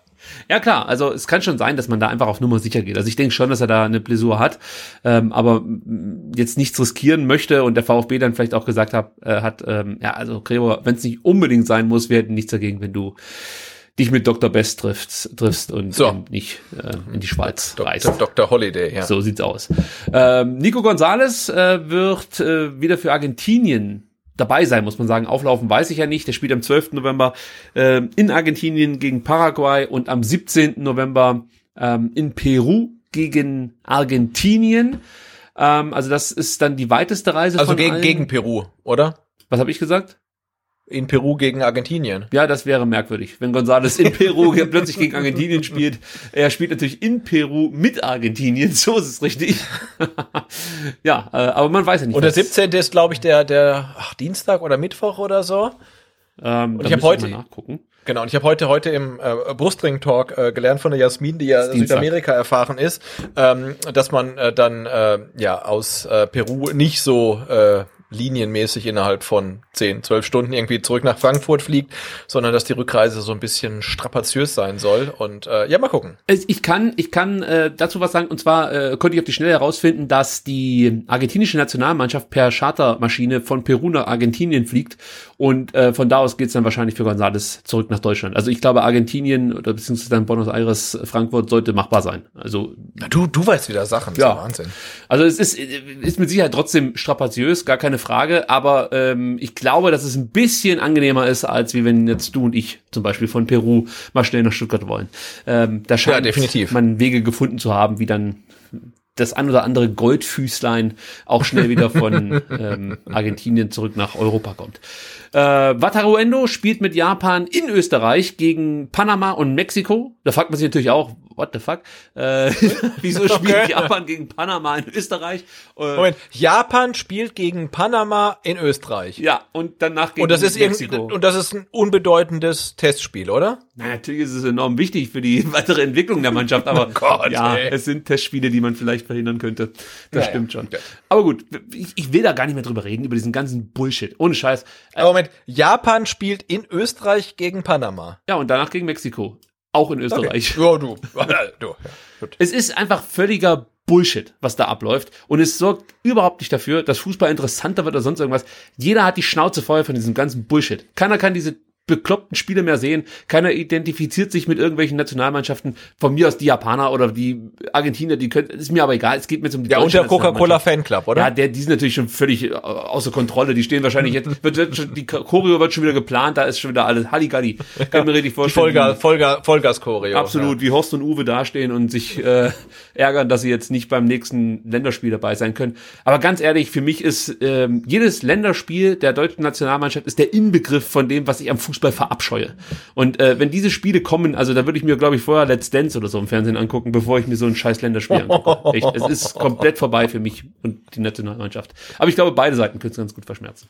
Ähm, Ja. Sascha Kalajdzic hat gleich wieder das Mammutprogramm, spielt äh, am 11. Drei Spiele, oder? Klar, die Österreicher, die lassen es immer richtig krachen. Ähm, Aber die 11. spielen nicht gegen Panama. Nee, die spielen am 11. November äh, in Luxemburg, dann am 15. November zu Hause, also in Österreich gegen Nordirland und am 18. November trifft dann Kalajdzic auf Holland und zwar dementsprechend gegen Norwegen. Oh. Orel Mangala ist mit der U21 unterwegs, hat nur ein Spiel äh, und zwar in Bosnien-Herzegowina gegen Bosnien-Herzegowina. Das Ganze am 17. Borna Sosa, kroatische U21 in Schottland am 12. Und am 17. November zu Hause in Kroatien dann gegen Litauen. Da ist natürlich dann immer die Frage, was erzählt Borna Sosa diesmal den kroatischen Medien? Das ist mindestens genauso spannend Ja, total, ja. wie normaler VfB-Spieltag. Mal gucken, was da so alles rauskommt. Und Darko Schulinov, der äh, irgendwie so ein bisschen gerade vom Radar verschwindet. Also er wird schon eingesetzt, aber ich fand seine Einsätze immer ganz gut. Hat auch für die nordmazedonische U21 gute Spiele gezeigt. Äh, dafür ist er mir fast zu unterrepräsentiert aktuell, ähm, was die Spielminuten äh, angeht, die er vom äh, Matarazzo bekommt. Aber sei es drum, jetzt darf er wieder ran, und zwar am 12. November in Israel äh, und dann am 17. November in Nordmazedonien gegen Montenegro. Ich glaube, das wäre auch mit Zuschauern eine ziemlich interessante Sache geworden. Aber auch da gehe ich mal von aus, sind keine Zuschauer zugelassen. Wobei man das, äh, das wissen wir ja noch aus der ersten Welle. weiß ja nicht. man weiß es nicht so genau, wie Man weiß es nicht. die Ex-Jugoslawien-Staaten das so handeln. Also da gab es ja schon abenteuerliche Bilder, ich glaube aus Serbien, als überall, ähm, ich glaube, die Ligen sogar unterbrochen wurden und 20.000 Fans einer Mannschaft den Meistertitel feierten. Also das war schon merkwürdig, aber sei es drum. Na gut, ich meine, 20.000, die werden sich dann berufen ähm, auf Leipzig letzten Samstag und sagen, da haben auch 20.000 gefeiert. Also insofern. Man weiß es nicht. Ach, jetzt, okay, ich weiß, auf was du anspielst. Dieses Thema umschiffe ich natürlich. Ja, weil, äh, genau. Das Ja, ja. ist jetzt, das fast. Nein, nein. Nein, das machen wir nicht. Nein, nein, nein, nein, nein. Wir gehen jetzt gleich weiter. Wir gehen weiter zu Eric. e Erik Tommy, bitte. Ja, leider Gottes Erik Tommy, der ähm, Ja, übel, ne? wieder ausfallen wird. Genau. Ähm, wir erinnern uns natürlich noch alle gegen Liverpool diesen unglücklichen Check abbekommen. Ähm, dann Das war von, von, von Salah, oder? Nee, das war äh, von. Ja, jetzt muss ich mir den Liverpool-Kader aufrufen, weil sorry, ich nicht auf den nee, Namen sorry, komme. sorry. Nein, das ist das, überspringen wir. Aber ich dachte, Salah hat ihn weggecheckt. Nein, nein, das war nicht Salah. Salah. Ach, das gibt's doch gar nicht. Mir liegt's. Gomez war's. Okay. Gomez muss es gewesen sein, oder? Ja, also ich, jetzt gucke ich nicht nach. Wenn es falsch ist, schreibt in die Kommentare. Ja. okay, Ein Liverpool-Spieler. Ja, ein Liverpool-Spieler hat Eric Tommy weggescheckt und daraufhin ist er auf den Ellbogen gefallen. Es gab eine Absplitterung äh, im Ellbogen, also ziemlich viel, ähm, ja, ein großes Problem, sag mal so. Also wenn es ein Bruch gewesen wäre, glaube ich, dass das Ganze etwas leichter zu behandeln gewesen wäre. Diese Absplitterung hat es, glaube ich, komplizierter gemacht. Und man hat ihm zunächst mal eine äh, Platte eingesetzt und hat gehofft, dass das dann so funktioniert. Das Problem war aber, dass er mit dieser Platte im Ellbogen von der Bewegungsfähigkeit eingeschränkt war und sich nicht so bewegen konnte, wie man sich das eigentlich vorstellen würde als äh, wahrscheinlich normaler Mensch und auch als Fußballspieler. Und äh, darauf hat man jetzt oder daraufhin hat man jetzt auch reagiert und hat gesagt, die Platte muss raus. Das Ganze muss mit Schrauben ähm, nochmal neu befestigt und verarztet werden. Und das erfolgte, mein, meine ich, am Mittwoch oder am Donnerstag letzter Woche. Äh, hat aber zur Folge, dass Eric Tommy jetzt mehr oder weniger wieder bei Null anfängt. Also sprich, er braucht wieder die sechs Wochen, bis er überhaupt erstmal den Ellbogen belasten kann. Auf was will ich hinaus? Er wird mi- bis mindestens Anfang Januar ausfallen. Also es ist für ihn jetzt dann wirklich eine verschenkte Halbserie. Echt unglücklich gelaufen für Eric Tommy. Ärgert mich auch wahnsinnig, weil klar, wir haben Alternativen. Eric Tommy fehlt jetzt nicht so brutal, aber es wäre schon cool, wenn du einfach noch einen Eric Tommy auf der Bank hast oder vielleicht auch in der Stadtelf. Äh, ja, weil es halt definitiv nicht der schlechteste Spieler ist, den man so im Kader haben könnte. Also sehr schade. Ja, de definitiv mit Bundesliga-Erfahrung und äh, der nötigen Physis und ähm, Härte, wenn er nicht verletzt ist. Und, und klar, dann denkt man halt auch, ähm, hm, ja gut, jetzt hat er irgendwie da seinen Ellbogen gebrochen, es gab eine OP und jetzt war er irgendwie schon wieder Mannschaftstraining und jetzt gibt's halt dann den kompletten Rückschlag. Ähm, aber ich glaube, das sind halt auch wirklich dann so körperliche Reaktionen, die kannst du halt schlichtweg nicht planen. Ja, und wenn es halt dann so ist, dass die Platte nicht funktioniert, sondern äh, man, man muss dann halt nochmal ran, dann ist es halt so. Und äh, da steht ja dann tatsächlich auch das Wohl des Spielers absolut im Vordergrund. Und wenn dann Erik Tommy halt nochmal bis Januar braucht, dann, dann ist es halt einfach so. Ähm, das ist natürlich tragisch für einen Spieler und auch für den VfB. Äh, aber ich glaube, solche Sachen passieren halt einfach. Die gehören dazu, wie man so schön sagt. Ja. Kommen wir zu meinem heutigen Lieblingsthema. Und zwar Ja. zum Geheimtreffen, von dem keiner was weiß. Ja, Niemand. Also, ja, so ähnlich wie die Geheiminformationen, die die Leute äh, haben oder hatten, die am Samstag in Leipzig unterwegs waren. Ähm, Ja, genau. Karl, Karl-Heinz Rummenigge, ja, lädt zum Geheimtreffen, war die Überschrift im Kicker am Sonntag. Und um das Ganze nochmal zu unterfüttern, falls ihr das nicht mitbekommen habt, also unter der Führung und auf Einladung von Bayern-Boss Karl-Heinz Rummenigge und Eintracht Frankfurt, die mussten da auch noch unbedingt mit erwähnt werden, äh, kommt es jetzt am kommenden Mittwoch, sprich, wenn ihr es hört, heute, für uns morgen in Frankfurt am Main zum Gipfeltreffen von 15 Bundesliga-Clubs. Die Top-Funktion. Nee, nee, nee, nee, nee. 14 Bundesliga und ein Zweitliga-Club. Ja, äh, Bund, das gilt aber auch als Bundesliga, die zweite. Also Nee, halt geht's jetzt- nicht. Na, dann Nee. gut, also dann von 14 Erstligaklubs und einem Zweitligaklub und ich hätte es auch So, noch ausgeführt, die Top-Funktionäre von 14 Bundesligaklubs und des Zweitligaspitzenreiters Hamburger SV treffen sich an einem geheimen Ort in Frankfurt. Nicht eingeladen wurden die vier Bundesliga-Clubs FC Augsburg, Arminia Bielefeld, 1. FC Mainz 05 und VfB Stuttgart, die sich in der Frage der künftigen Verteilung der TV-Gelder bereits vor Wochen mit ihren Forderungen positioniert hatten. Wir haben ja darüber berichtet. Ähm, der VfB hat sich da eigentlich hervorgetan mit aus meiner Sicht sehr, sehr guten Forderungen. Ähm, Was ich da noch interessant fand bei dieser Meldung damals war, dass es ja auch eine Menge Zweitligisten gab, die diese Forderung unterstützt haben sich aber äh, namentlich ähm, nicht dazu bekennen wollten, weil sie wahrscheinlich schon befürchtet haben, dass sie danach keine Rolle mehr spielen äh, in Karl-Heinz Rummeniges Adressbuch.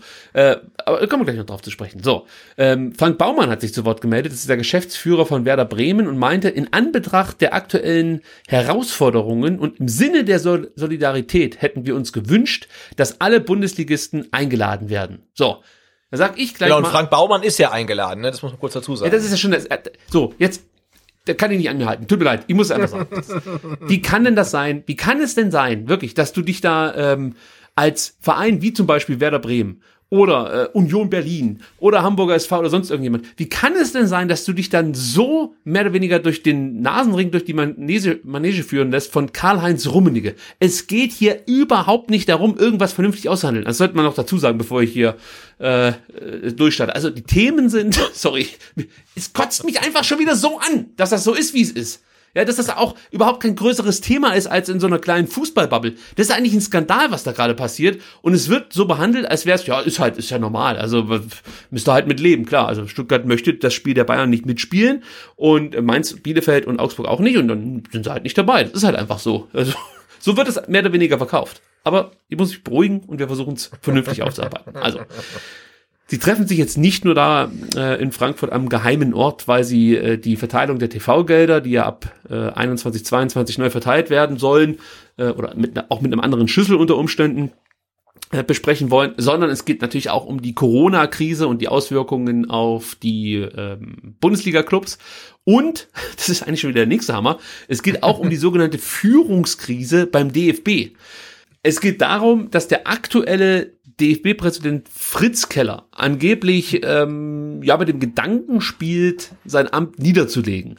Ich weiß nicht, ob das stimmt oder ob das eher so, also sowas macht man ja auch gerne mal, um Gerüchte zu streuen, dass man behauptet, ja, ja, der will sein Amt niederlegen. Dabei denkt er vielleicht gar nicht dran. Und ähm, es wird von, von Seiten diverser Vereinsfunktionäre nur deswegen ähm, so dargestellt, als würde er das, würde, würde er darüber nachdenken, um ähm, ja einfach so eine Diskussion anzustoßen und dann vielleicht den einen oder anderen Nachfolgekandidaten schon wieder in Position zu bringen. Also ich bin da immer sehr misstrauisch bei solchen Meldungen. Ähm, ja, vor allem ist er erst seit einem Jahr im Amt, oder? Ja, es ist seit einem Jahr im Amt. Äh, ihm wurden erstmal alle Altlasten ähm, rübergeschoben. Er ist mehr ja, oder weniger der Vollidiot, der das Ganze jetzt abarbeiten darf. Und jetzt, wo man so langsam aber sicher, sag mal, diese, diese Altlasten zum einen angegangen ist, aber auch zum anderen schon abgearbeitet hat, dann soll wieder ein anderer um die Ecke kommen. Das ist, ja, vielleicht ein Thema für 93 oder so. Mhm. Und es geht um ein sogenanntes Findungsgremium, das für die Seifert-Nachfolge, der hört ja im Juni 2022 auf, ähm, ja, die sollen da sozusagen mögliche Nachfolger finden. Und das ist wiederum interessant, weil es eigentlich dafür den DFL-Aufsichtsratsvorsitzenden Peter Peters gibt, der bis zum Juni noch Vorstandsmitglied bei Schalke 04 war. Und es gibt auch noch einen Stellvertreter, Oliver Leckie, äh, vom SC Freiburg. Und die sind eigentlich dafür zuständig, ja, äh, einen möglichen Nachfolger für Seifer zu finden. Aber die gehören nicht mal zum Findungsgremium. Ist auch wieder, es ist unfassbar, was da eigentlich passiert. Also es ist ja eine Sack. Genau, ich glaube, das, das, aber ich glaube, das muss man ja nochmal erwähnen. Also dieses ähm, geheim in Anführungszeichen Treffen am Mittwoch in Frankfurt äh, mit den 15 Clubs ähm, hat nichts mit dem DFB und nichts mit der DFL zu tun, sondern das ist halt wirklich ähm, auf Betreiben ähm, von Karl-Heinz Rummenigge ein Treffen von ähm, 14 Bundesliga-Clubs plus dem HSV aus der zweiten Liga. Und ähm, ja, es ist kein DFL und kein äh, DFB-Meeting, sondern äh, ja, die treffen Don Kalle lädt. Don genau, die treffen, die, die, die treffen sich da mal ganz zwanglos, um über die, wie man auch gehört hat, ähm, die Zukunft des deutschen Fußballs zu diskutieren, ähm, aber ohne die Clubs, die eventuell vielleicht eine andere Meinung ähm, haben als die 14 anderen. Und das ist das Skandalöse aus meiner Sicht, denn dass sich an dem Verteilerschlüssel was ändern muss, das muss jedem klar sein. Also jeder, der sich aktuell die Bundesliga anschaut, oder nicht nur aktuell, sondern in den letzten Jahren, erkennt ja, dass es halt einfach wenige Vereine gibt, Bayern München ganz von voran, ähm, die enorm viel Geld haben und damit auch sich Erfolg kaufen können. Und es gibt ganz viele Vereine, die immer so mit einem Bein in der zweiten Liga stehen oder dann auch in der zweiten Liga landen und eigentlich nur noch ums Überleben kämpfen. Und das ist etwas, das man also man kann natürlich jetzt Misswirtschaft bei diversen Vereinen nicht dadurch verhindern, dass man denen mehr Geld gibt. Im, im Endeffekt kann es auch dazu führen, dass dann zum Beispiel Mischa, Mischa Reschke noch mehr Kohle verbrennt. Das kann natürlich sein, aber auf der anderen Seite gibt es ja auch schon Vereine, die vernünftig wirtschaften. Da kann man immer wieder dieses Freiburger Beispiel bringen. Man kann inzwischen auch über Union sprechen, die das sehr vernünftig eigentlich äh, hinbekommen. Äh, ja, du kannst auch über, über, über Mainz und Augsburg sprechen, die seit mittlerweile zehn Jahren in der ersten Liga sind, ohne die riesigen Mittel zu haben. Absolut, ne? also, absolut. Ja. Und, und hier ist einfach für mich der Punkt, wo ich mir denke, man muss das solidarischer gestalten. Es muss, es, oder es kann eigentlich auch nicht sein, dass wenn ähm, der HSV Stuttgart Köln oder so, wenn die mal in der zweiten Liga spielen, dass die danach komplett den Anschluss erstmal verlieren und mehr oder weniger erstmal drei Jahre brauchen, um äh, wieder auf, auf Mannschaften aufzuschließen, die zwar vernünftig arbeiten, aber ich sag mal so, eigentlich längst auch nicht die Strahlkraft haben, wie der VfB Stuttgart. Weil für mich ist das ein ganz entscheidendes Kriterium, zum Beispiel, ähm, welchen Stellenwert haben Mannschaften, die in der Bundesliga spielen. Ich finde, das sollte man berücksichtigen. Das wurde ja auch von diesem neuen es gibt glaube immer noch keinen Namen, oder? Für die, für die Vereine, die sich da zusammengetan haben, diese, dieses Clubbündnis eben aus Mainz, Stuttgart, Bielefeld, Augsburg, diversen Zweitligisten. Einen offiziellen Namen gibt's dafür nicht, aber das haben sie ja auch gesagt, dass einfach Traditions... Ja, äh, ja, Team Schwellenwert. Weiß ich nicht. Ja, ja irgendwie weiter. sowas. Aber äh, es wäre halt einfach vernünftig aus meiner Sicht, wenn natürlich Traditionsvereine, die dazu beitragen, dass viele Leute Fußball gucken wollen, dass die äh, vielleicht auch einen größeren Teil vom Kuchen abbekommen. Weil aus meiner Sicht, da sitzen halt jetzt so Kasper-Vereine äh, drin wie, wie Leverkusen, wie Wolfsburg, wie Leipzig, wie ähm, also äh, Hoffenheim, Hoffenheim ja. natürlich habe ich jetzt noch vergessen.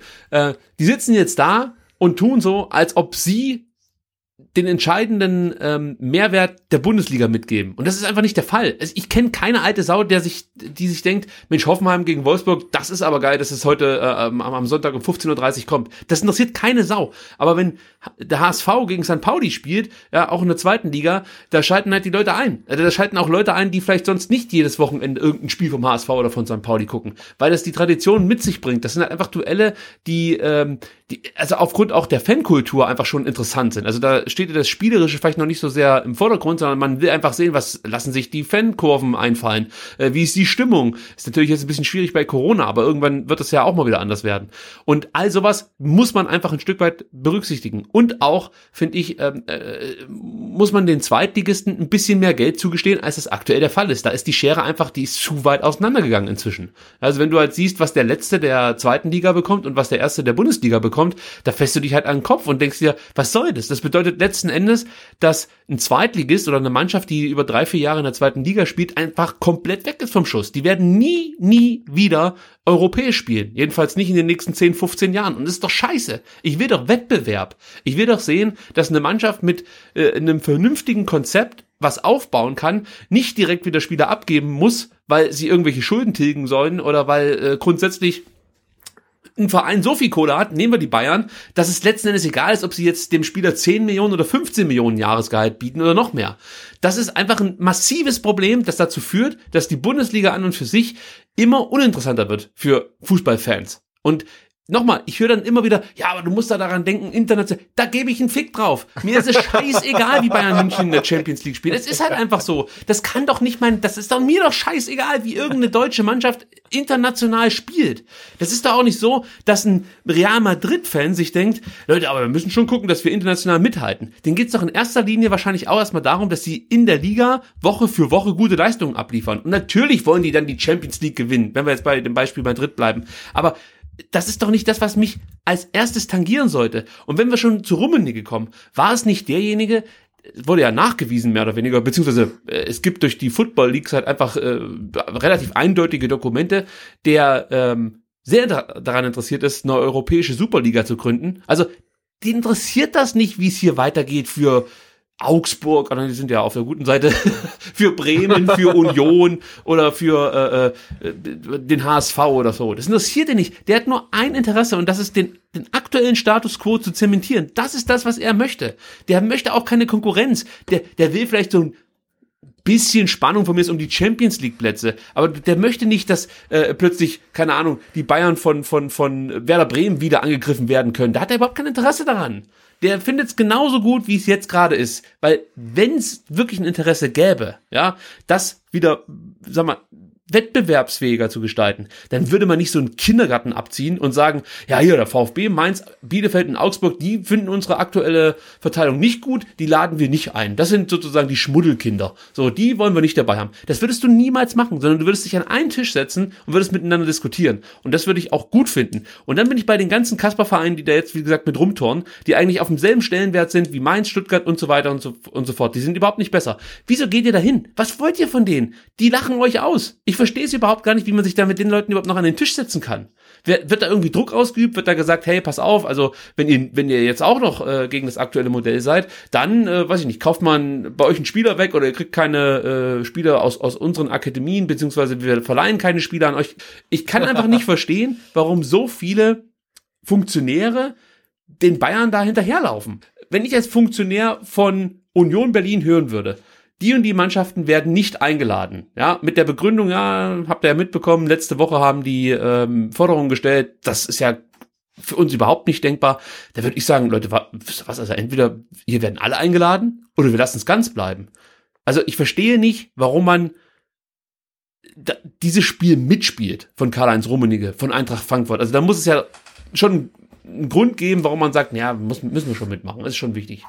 Also ja gut, ich verstehe halt schon, dass du sagst, hey, komm, wir, wir gehen jetzt halt mal hin und hören uns das Ganze mal an. Ja, also das finde ich völlig okay. Und aber ich hoffe, dass nach dem Treffen am Mittwoch, also morgen, heute, wenn ihr das hört, dass dann wirklich viele andere Clubs auch sagen, ah, okay, das ist nicht so unser Ding, weil ganz klar ist doch. Ähm, wenn es heißt, wir diskutieren über die Zukunft des deutschen Fußballs und alle vier Clubs, die anders denken als Karl-Heinz Rummenigge, werden ausgeladen, dann wird dort nicht über die Zukunft des deutschen Fußballs diskutiert, sondern dort wird diskutiert über die Zukunft vom FC Bayern München. Und also wer da dabei sein möchte, ja, herzlich willkommen, dann, dann macht er halt mit. Ähm, aber ja, das ist halt wirklich ähm, ein ne, ne Treffen ohne Wert, vor allen Dingen, weil es ja wie du schon sagtest, jetzt irgendwie auf eine DFL-Nachfolge oder in irgendwelche Hierarchien des DFB gar keinen Einfluss haben sollte eigentlich. Ne? Sollte. Ähm, sollte, genau. Ähm, klar, wenn natürlich dann ähm, da 14 Bundesliga-Clubs sind und einer Meinung sind, äh,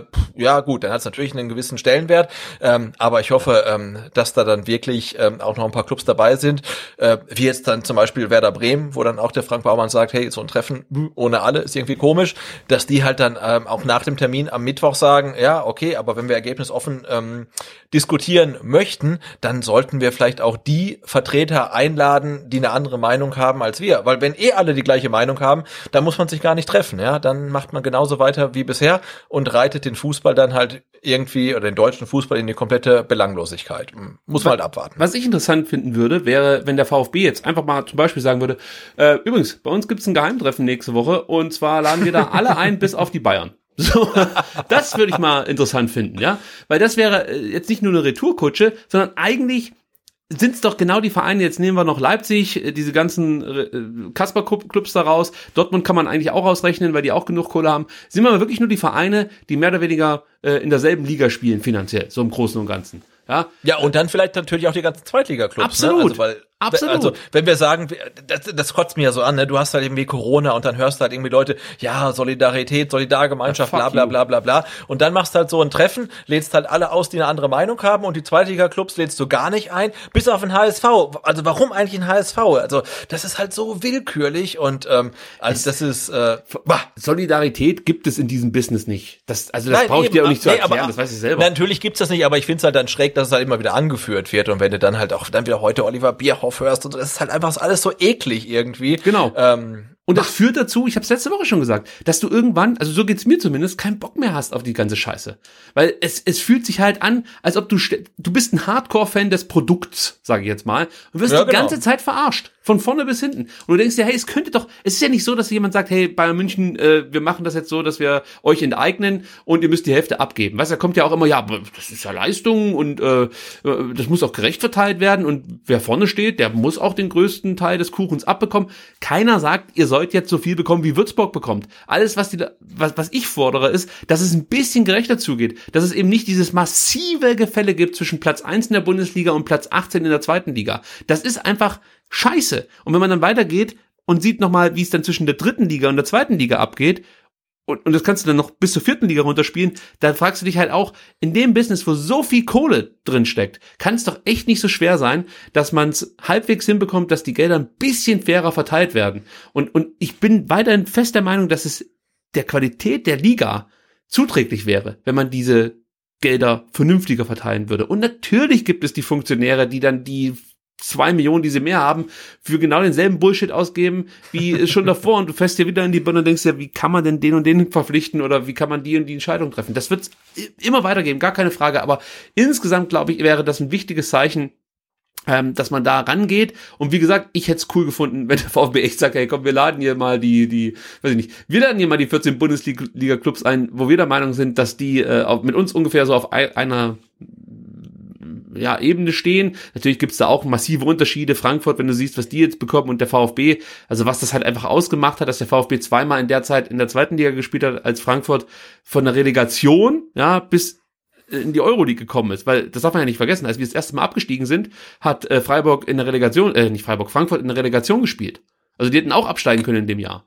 Aber, ja, genau, aber die haben es ja auch dann sich tatsächlich verdient einfach, ne? ja, ja, das, ja aber da, da, ja. da sieht man halt, was das ausmacht, diese zwei. Ja, und das finde ich, ja. das ist zu massiv irgendwie, dieser Unterschied dann. Also das, äh, das, das hat für mich zu große Auswirkungen. Es kann, so sehe ich es halt einfach nicht sein, dass wenn der VfB zwei Jahre in der zweiten Liga verbringt, in den letzten vier Jahren, ja, Mhm. äh, dann kann es für mich nicht sein, dass das gleichbedeutend damit ist, dass der VfB in der, in der Geldtabelle sozusagen ähm, nur noch besser dasteht als Union und Bielefeld. Die Ja, ja, gefühlt, klar. die überhaupt keine Historie in der, in der Bielefeld, sorry, das nehme ich zurück, aber äh, Ah, ja, bitte. ja, nee, ist, das, das war blöd, aber Bielefeld ist trotzdem eher eine Mannschaft, die halt zwischen erster und zweiter Liga pendelt und der VfB Ja, ist, ein, ist Ja. ein wichtiger Bestandteil der ersten Liga. Und da, das ist halt einfach für mich, das ist fast schon unerträglich und das kannst du jetzt auch mit dem HSV dann bringen, das Beispiel. Was meinst du, wie es denen gehen wird, wird sollten die aufsteigen? Die sind auch komplett weg vom Fenster mit den äh, dann drei Jahren zweite Liga. Und das finde ich, sollte man schon ein bisschen irgendwie anders gestalten, dass das äh, ja, das Gefälle nicht so groß ist. Und das ist möglich. Und daran muss man arbeiten. Und wie gesagt, diese, dieser Move, das ist eigentlich so ein Machtmove von äh, Rummenigge. Der stellt sich dahin, wirklich wie der Don und äh, lädt da seine, seine, seine, seine Kapos ein, die er jetzt äh, dann darüber informiert, wie das in Zukunft hier zu laufen hat. Das ist jedenfalls mein Eindruck. Und alle sitzen da und sagen, ja, Kalle, echt, du bist so ein toller Kalle, wir machen es so, wie du willst. Und das geht mir einfach auf den Sack. Ich denke mir, das sind Genau, alles... und, und, und, und Karl-Heinz Rummenigge trägt dabei die ganze Zeit stolz seine äh, Mund-Nasen-Maske unter der Nase Ja, natürlich. und wird dafür dann von der Sportbild ausgezeichnet für die Geste des Jahres. Tja, Ähm, aber tatsächlich macht macht macht mich äh, ähm, unfassbar stolz, dass der äh, VfB dann wirklich ähm, heute gab's ja diese ähm, äh, Grafik äh, von vom ZDF, ne? Also diese 15 Vereine diskutieren über die Zukunft des deutschen Fußballs und äh, diese vier Vereine wurden ausgeladen, weil sie andere Pläne hatten und das war halt dann der VfB und Augsburg und Mainz und Bielefeld und es macht mich ähm, also wirklich schon ein bisschen stolz, dass der VfB dann ähm, auf der rechten Seite dieser Grafik steht, ähm, als irgendwie äh, Outlaw. Und ich, ich habe auch keine Ahnung, ähm, auf we wessen Mist das beim VfB gewachsen ist, dann dieses Papier zu unterschreiben, dieses Papier eventuell zu initiieren. Ähm, aber ich finde es ähm, total großartig. Und ich auch. Und es ist auch nochmal erwähnenswert, dass der VfB wirklich das einzige Schwergewicht eigentlich ist in dieser Gruppe. Genau. Also ich möchte jetzt damit nicht die Leistung der Vereine, der anderen Vereine der letzten Jahre irgendwie Ja, wir, wir, schmälern. wir, na, wir haben es gesagt, also Augsburg meint seit zehn Jahren in der ersten Liga, das hat der VfB nicht geschafft. ne? Also Ja. da muss man ja schon äh, da, da, mal die Kirche im Dorf lassen. Also die sind äh, auf die letzten zehn Jahre sicherlich erfolgreicher als, als der. VfB. Rein sportlich. Auf die letzten 100 Jahre ähm, gesehen, ähm, oder 100, oh, was sind's dann, 30, 40 Jahre, ähm, ja. Aber das der Sportliche, natürlich eine, andere- eine andere Rolle. das ist ja das, was ich meinte. Das Sportliche ist für mich zwar auch ein wichtiger Aspekt, aber es ist natürlich auch enorm wichtig, was, was der Verein äh, für, für einen Stellenwert an sich für die Liga hat. Und da hat der VfB halt einfach eine größere Strahlkraft. Das ist halt de facto so, als eben Mainz oder so. Und auch als Leipzig oder irgendwie so, ja. Also du siehst ja allein schon, jetzt, ich wollte es jetzt zumachen, aber ich muss es trotzdem noch mal sagen. Du siehst ja allein schon, wie in, in, in Städten wie in Hoffenheim oder in äh, Leverkusen mit Siegen und Niederlagen umgegangen wird. Das ist eigentlich scheißegal. Das ist eine Bespaßung. Das ist wie so ein Adventure Park für die Leute, die da hingehen. Das hat nichts mit Identifikation oder irgendwas zu tun, sondern das ist einfach egal, ob man gewinnt oder verliert. Ja, da ist, es, es gibt niemand, der sich darüber aufregt, dass Leverkusen mehr oder weniger mit besten Möglichkeiten nie Titel gewinnt. Ja, also man muss sich mal vorstellen, das wäre beim VfB ähnlich, dass hier die ganze Zeit Kohle reingebuttert wird, gute Spieler werden verpflichtet, es werden gute Trainer geholt und jedes Mal reicht's so ein bisschen nicht. Wir, die, die Leute würden hier komplett abdrehen. Übrigens genauso wie in Frankfurt oder in Köln oder so. Äh, das ist auch ganz normal, dass man das dann macht, aber in Leverkusen ist halt egal. Es, es ist halt, oh mein Gott, jetzt haben wir halt mal nicht gewonnen oder so. Ja, und solange in Wolfsburg halt in, der- in der Halbzeit ähm, die Stroboskop-Stadionshow läuft, passt das auch alles. Also. Themenwechsel. Gut, komm, weiter. Wir machen weiter mit Cannstatt Analytica. Das geht aber schnell, denn da gibt's eigentlich nicht so viel zu berichten. Wir erinnern uns, vor zwei Wochen war es, glaube ich, als wir darüber gesprochen haben, dass der Landesdatenschutzbeauftragte oder beziehungsweise der Landesbeauftragte für Datenschutz, ich glaube, das ist die richtige Bezeichnung für Stefan Brink, ähm, sich gewundert hat, dass der VfB nicht alle erforderlichen Daten eingereicht hat. Das wurde jetzt inzwischen nachgeholt. Am Montag wurden die fehlenden Daten übergeben. Und ähm, ja, die wird sich jetzt der Herr Brink anschauen, wahrscheinlich eher nicht persönlich, aber die werden jetzt halt überprüft. Sollte es da noch weiteren Klärungsbedarf geben, behält sich der Land, Landesbeauftragte für Datenschutz auch vor, weitere Unterlagen anzufordern. Also das müssen wir jetzt erstmal abwarten. Was ich aber erwähnen wollte, ist, dass ähm, es weiterhin äh, ja, relativ verlässliche Meldungen darüber gibt, dass die AG-Seite innerhalb des Vereins ja, äh, offensichtlich nicht besonders kooperativ ist in Sachen Aufarbeitung. Also man macht das alles ein bisschen schwerer als nötig, so möchte ich es mal sagen. Und das haben wir schon ein paar Mal mitbekommen. Das ging ja zuerst um die Unterschriften, die man äh, brauchte, um zum Beispiel mal befragt zu werden. Ähm, ich weiß jetzt nicht, ob das die ESECON betrifft oder vielleicht dann auch äh, intern, interne äh, Befragungen, aber ich glaube, es ging da wirklich speziell um die ESECON, wo dann äh, Unterschriften gebraucht wurden von äh, AG-Mitarbeitern und das hat sehr, sehr lange gedauert. Und da gibt's genügend andere Beispiele, äh, wo man eindeutig den Eindruck gewinnen kann, dass die AG-Seite schon ein großes Interesse daran hat, das Ganze zu verschleppen, die ganze Aufarbeitung. Und da fragt man sich als Fan natürlich, warum? Sebastian, hast du eine Antwort?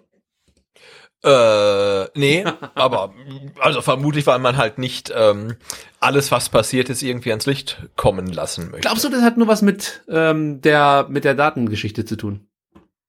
Na, ich weiß es nicht. Ich weiß es nicht. Also ganz ehrlich, ganz ehrlich jetzt. Jetzt äh, komm. also wie gesagt, ich weiß nichts und ähm, ich habe auch von, nein, ich, es ist einfach nur eine Vermutung. Wenn es wirklich nur um diese Datenaufarbeitung geht, ja, würde würde es mich wundern, wenn du da jetzt so ein Hackmack draus machen würdest. Weil ja, das stimmt schon. das ist für mich verdächtig. Also das ist für mich ganz merkwürdig, dass man sich da nicht, ähm, wie jetzt zum Beispiel die EV-Seite, ähm, aktiv fast schon beteiligt und bemüht ist, diese Aufklärung möglichst schnell abzuschließen, sondern dass man es eher torpediert. Also, na, torpediert ist vielleicht übertrieben, aber zumindest so etwas bremst, soweit man es halt bremsen kann.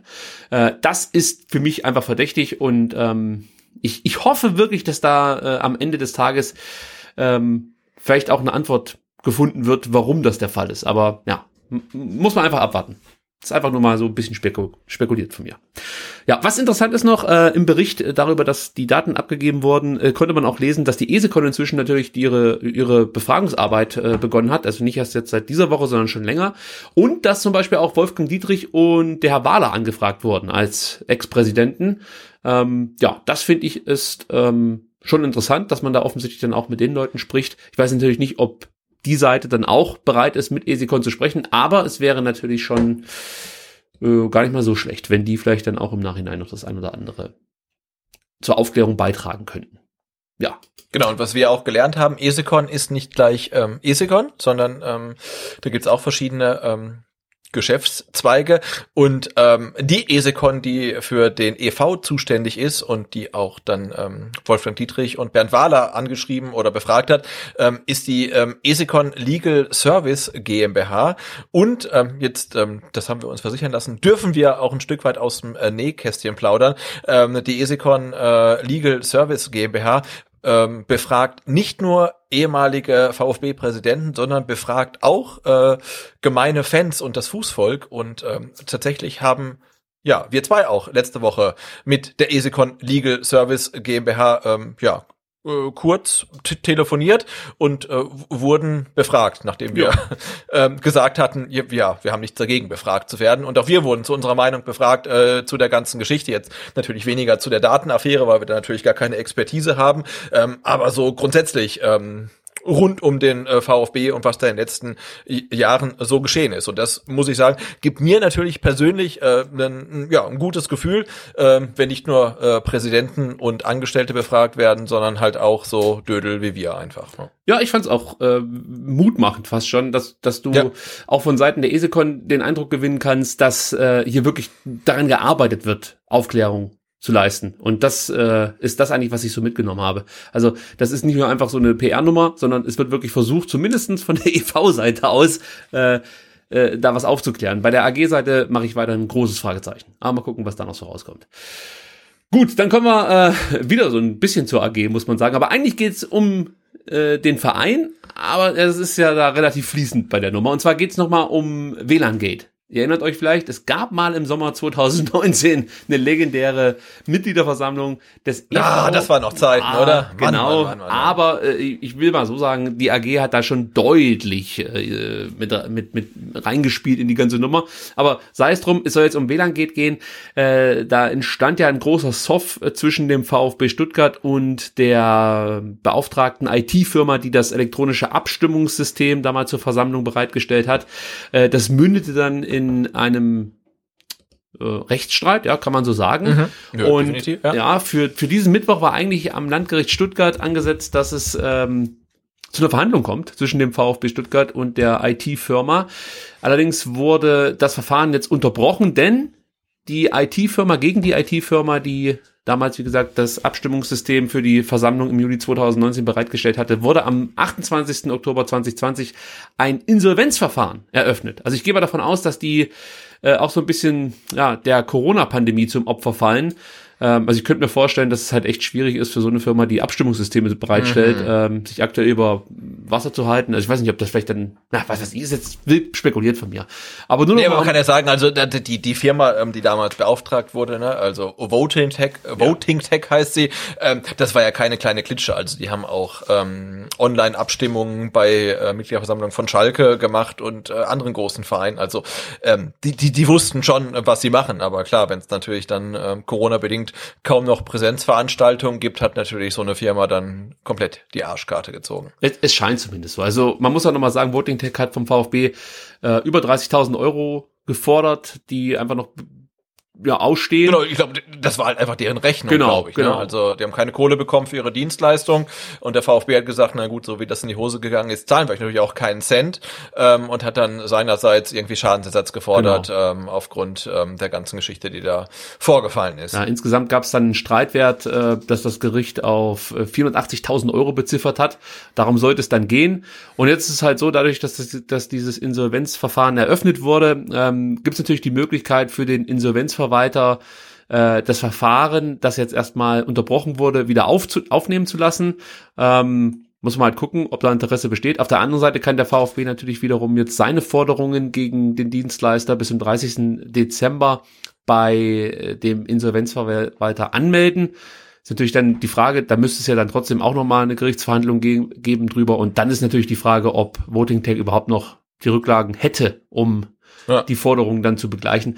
Also äh, das Ganze würde ich mal sagen, hat sich jetzt erstmal verschoben und ich würde mich auch nicht wundern, wenn es dann irgendwann mal ähm, einfach so aus, aus, aus dem Sichtfeld verschwindet und äh, der VfB da auch nicht groß noch versucht, ich sag mal, Gelder zurückzufordern. Aber so eine endgültige Aufklärung steht ja da auch noch ein Stück weit aus. Also da gibt's mehr oder weniger gegenseitige äh, Schuldzuweisungen, ja, aber geklärt ist da eigentlich auch noch nichts.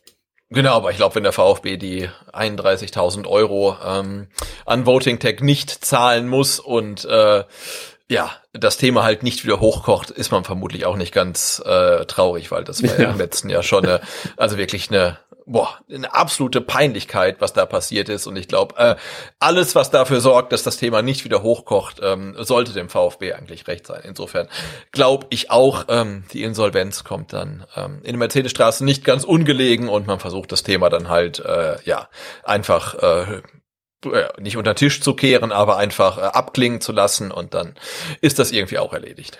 Die nächste Mitgliederversammlung, ja, wann steht die eigentlich an, weiß man noch nicht so genau. Also bislang wird, glaube ich, mit März 2021 geplant. Eigentlich sollte ja im Oktober, nee, im, Dez im Dezember sollte eine Mitgliederversammlung stattfinden, so ist es.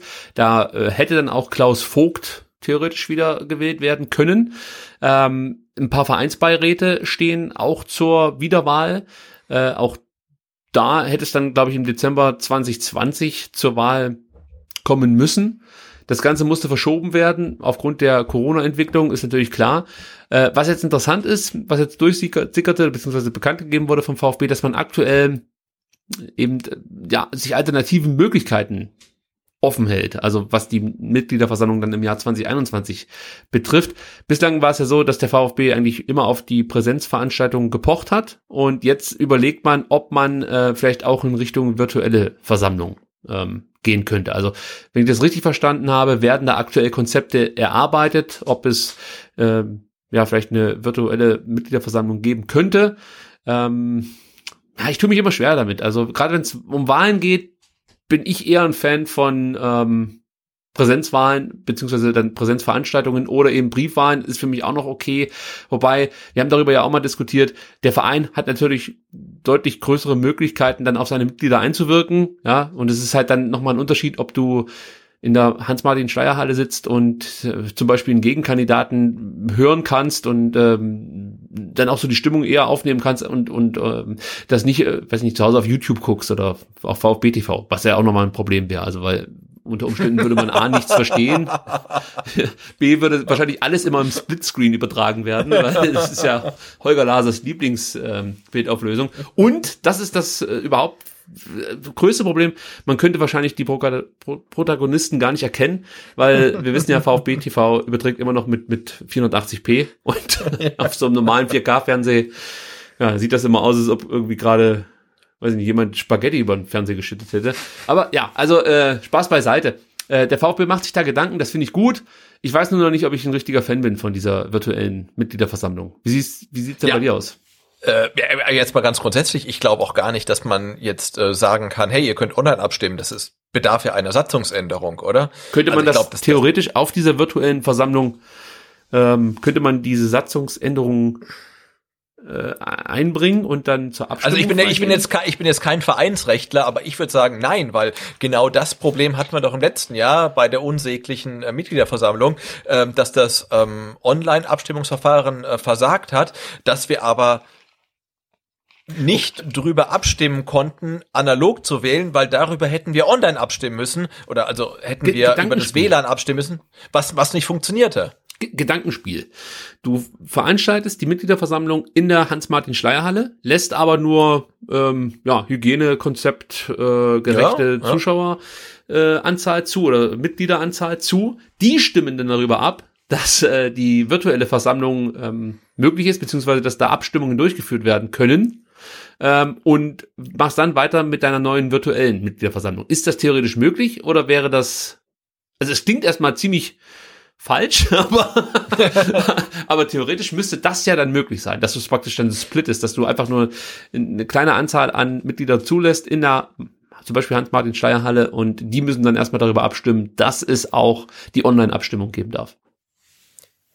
Also ob das jetzt möglich wäre, weiß ich nicht. Dazu stecke ich zu wenig im Thema, aber ich glaube, das ist echt äh, äh, ja ein, ein Thema, was uns dann Anfang des nächsten Jahres ähm, beschäftigen wird. Also, Absolut. Also weil ähm, ich glaube, du wirst auch im März noch äh, keine ähm, Vollversammlung da vor, ich weiß gar nicht, wie viele waren jetzt im Dezember 2019 da? Ach, keine Ahnung. Das weiß ich auch 3000? 4000 ja. irgendwie. Aber ein paar tausend Leute, das, das wird nicht funktionieren. Und ähm, nee, das nicht. also ich bin auch kein großer Fan von virtuellen Mitgliederversammlungen, wo dann jeder auf seinem iPad, auf seinem Handy oder auf seinem Computer ähm, das anguckt. Ich denke, du könntest es halt irgendwie lösen über irgendwelche, ich nenne es mal, äh, Mitgliederversammlungspartys, ja, wo du sagst, okay, jetzt der irgendwie im Bodenseekreis gibt's halt eine Veranstaltung, da sitzen halt dann irgendwie 100 Leute oder 500 Leute. Ähm, also willst das du das während Corona-Zeiten machen?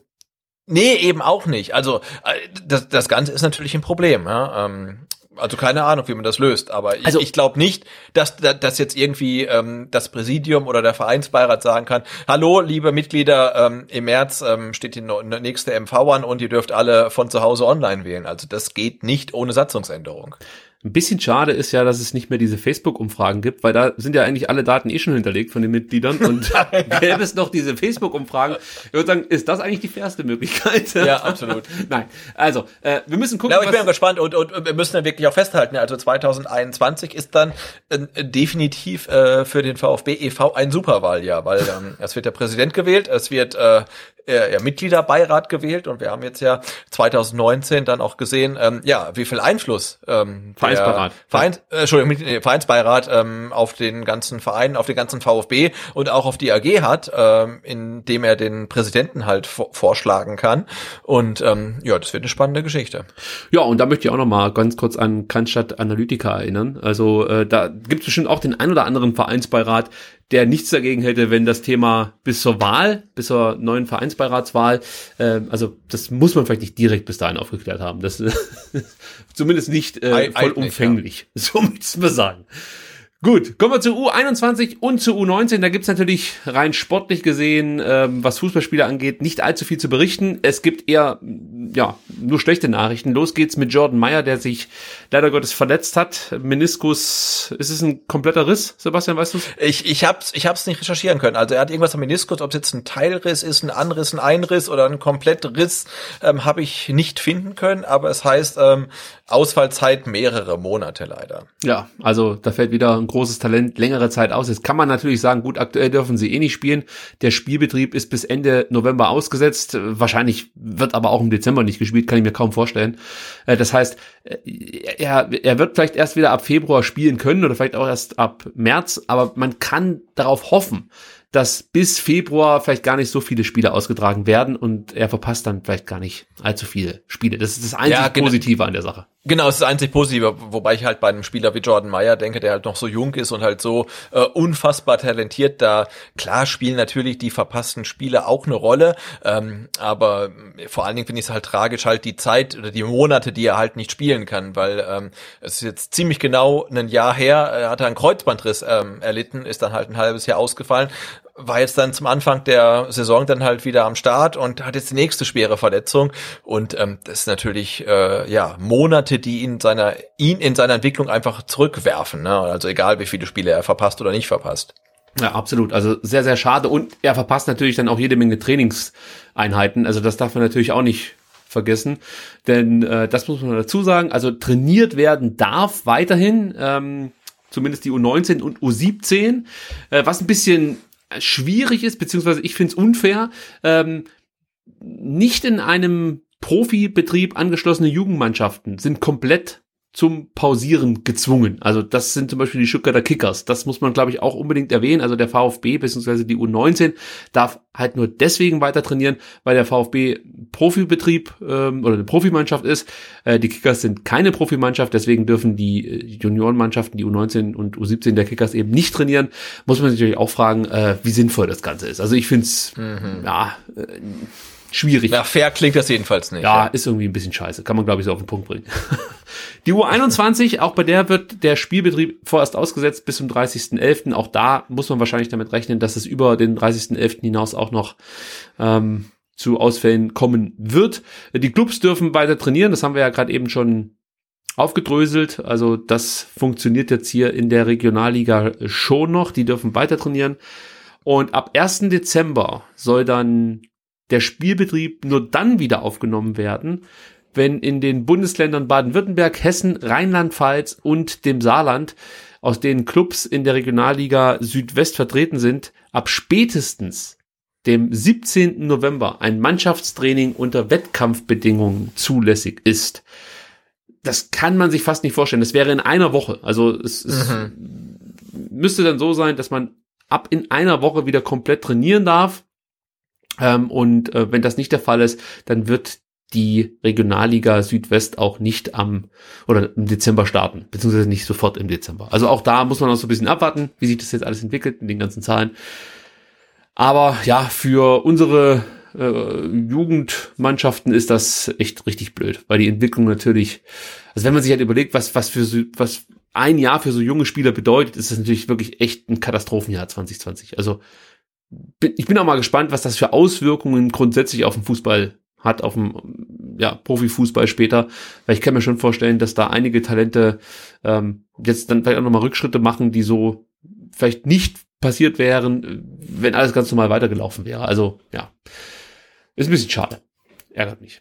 Gut. Ja, nee, total. Auch gerade U, U21, ne, wenn du halt siehst, irgendwie so ein Mo Sanko, der geholt wurde, der jetzt da gerade irgendwie äh, richtig am Brennen ist und irgendwie ein Feuerwerk nach dem anderen abfackelt und jetzt ist halt irgendwie, ja, Pause und dann, ja, du hast gesagt, also dass am 17. November äh, dann wieder alle trainieren dürfen, mh, hm, unwahrscheinlich, also ist ja, das Fußballjahr 2020, denke ich, für U21 und U19 und darunter sowieso, ist einfach beendet. Und ähm, ah, das ist halt schwierig für Spieler, die natürlich auch dann ähm, in der zweiten Mannschaft Spielpraxis äh, ja äh, sich geholt haben und dann vielleicht auch für die Profis vorgesehen waren. Ne? Also auch in die Egloff zum Beispiel ähm, ist da ja auch so ein Fall. Also das äh, ja, schwingt ja dann durch bis ganz nach oben, bis, bis in den Profikader und äh, ja, aber ich glaube, davon, davon mussten wir ausgehen, ähm, dass unterhalb der ersten Mannschaft das Fußballjahr 2020 leider beendet ist.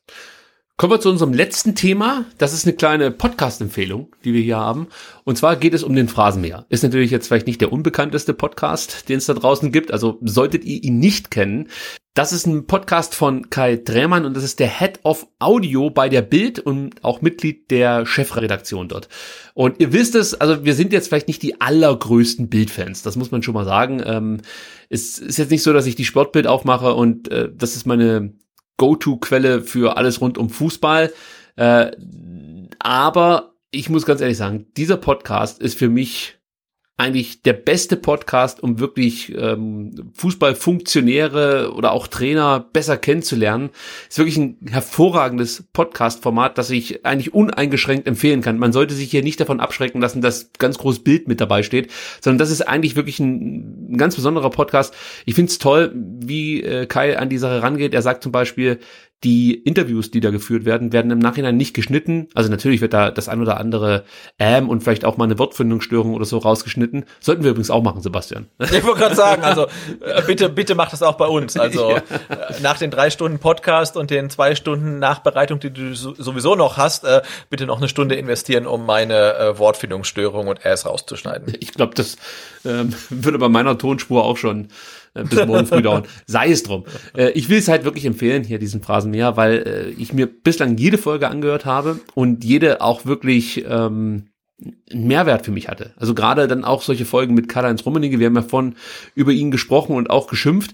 Trotzdem ist es halt wahnsinnig interessant, äh, Karl-Heinz Rummenigge mal, ich glaube, fast drei Stunden zuzuhören äh, und ein Gefühl dafür zu bekommen, wie der eigentlich so tickt. Natürlich weiß der auch, wie er sich präsentieren muss in so einem Format, aber es ist halt einfach ein persönliches Gespräch, das man mitverfolgen kann, ähm, das an diversen Stellen dann auch mal etwas tiefer geht. Und ähm, ja, es ist halt nicht so ein Format wie zum Beispiel Sky 90 oder äh, Doppelpass oder so, wo es halt nur darum geht, einzelne Segmente zu füllen und bis zur nächsten Werbepause irgendwie über die Runden zu kommen, sondern hier gibt's halt nicht dann die Möglichkeit, sich rauszulamentieren oder so, sondern es ist halt einfach ein interessantes Gespräch, das auch sehr ehrlich wirkt, zumindest, muss ich sagen. Äh, und wie gesagt, es wird nicht geschnitten, es wird danach auch nicht autorisiert, sondern es geht einfach so raus, wie es aufgenommen wurde. Und das merkt man meiner Meinung nach auch. Es ist einer der besten Interview-Podcasts, die man so hören kann. Also für Fußballfans eigentlich muss, muss man so sagen. So. Monatlich erscheint eine Doppelfolge und diesmal war Horst Held zu Gast. Und ich habe mir das angehört und habe ein paar Passagen gehört, wo ich so dachte, das ist eigentlich was, was jeder VfB-Fan mal gehört haben sollte. Ich schicke aber noch vorweg, ihr müsst euch eigentlich wirklich das komplette Gespräch anhören, also die kompletten zwei Folgen, weil Horst Held da auch ähm, ja viel Privates erzählt, seine Karriere so ein bisschen rekapituliert und ähm, es macht wirklich Spaß, dann ihm dabei zuzuhören. Ähm, aber trotzdem wollen wir euch jetzt hier so ein paar Ausschnitte mal zeigen und vielleicht auch danach ein bisschen darüber reden. Also ich lege jetzt einfach mal los, Sebastian, und zwar, äh, wir erinnern uns alle noch, wie es mit Horst Held hier beim VfB losging. Er wurde mehr oder weniger vom Spieler direkt zum Sportdirektor, beziehungsweise zum Chef des ganzen Ladens und wurde auch vom Spieler unter Trapattoni plötzlich zu seinem Boss. Und ich weiß nicht, ob du dich noch dran erinnern kannst, die Zeit unter Trapattoni war sehr italienisch. Damit meine ich jetzt äh, die Spielweise des VfB Stuttgart. Mhm. Die war nicht besonders erquickend. Wenn man rückblickend darauf zurückschaut, war sie eigentlich ja für heutige Verhältnisse fast schon erfolgreich, muss man sagen. Aber ja, man hatte jetzt nicht besonders viel Spaß am VfB-Spiel an sich. Ähm, das führte dazu, dass man sehr unzufrieden war und irgendwann gab es halt diesen Moment, wo es nicht mehr weiterging mit äh, Trapattoni und Horst Held, hatte seinen ersten Auftritt, er musste nämlich einen Trainer entlassen. Und ähm, er berichtet das Ganze und wir hören uns mal an, wie er das so alles erlebt hat.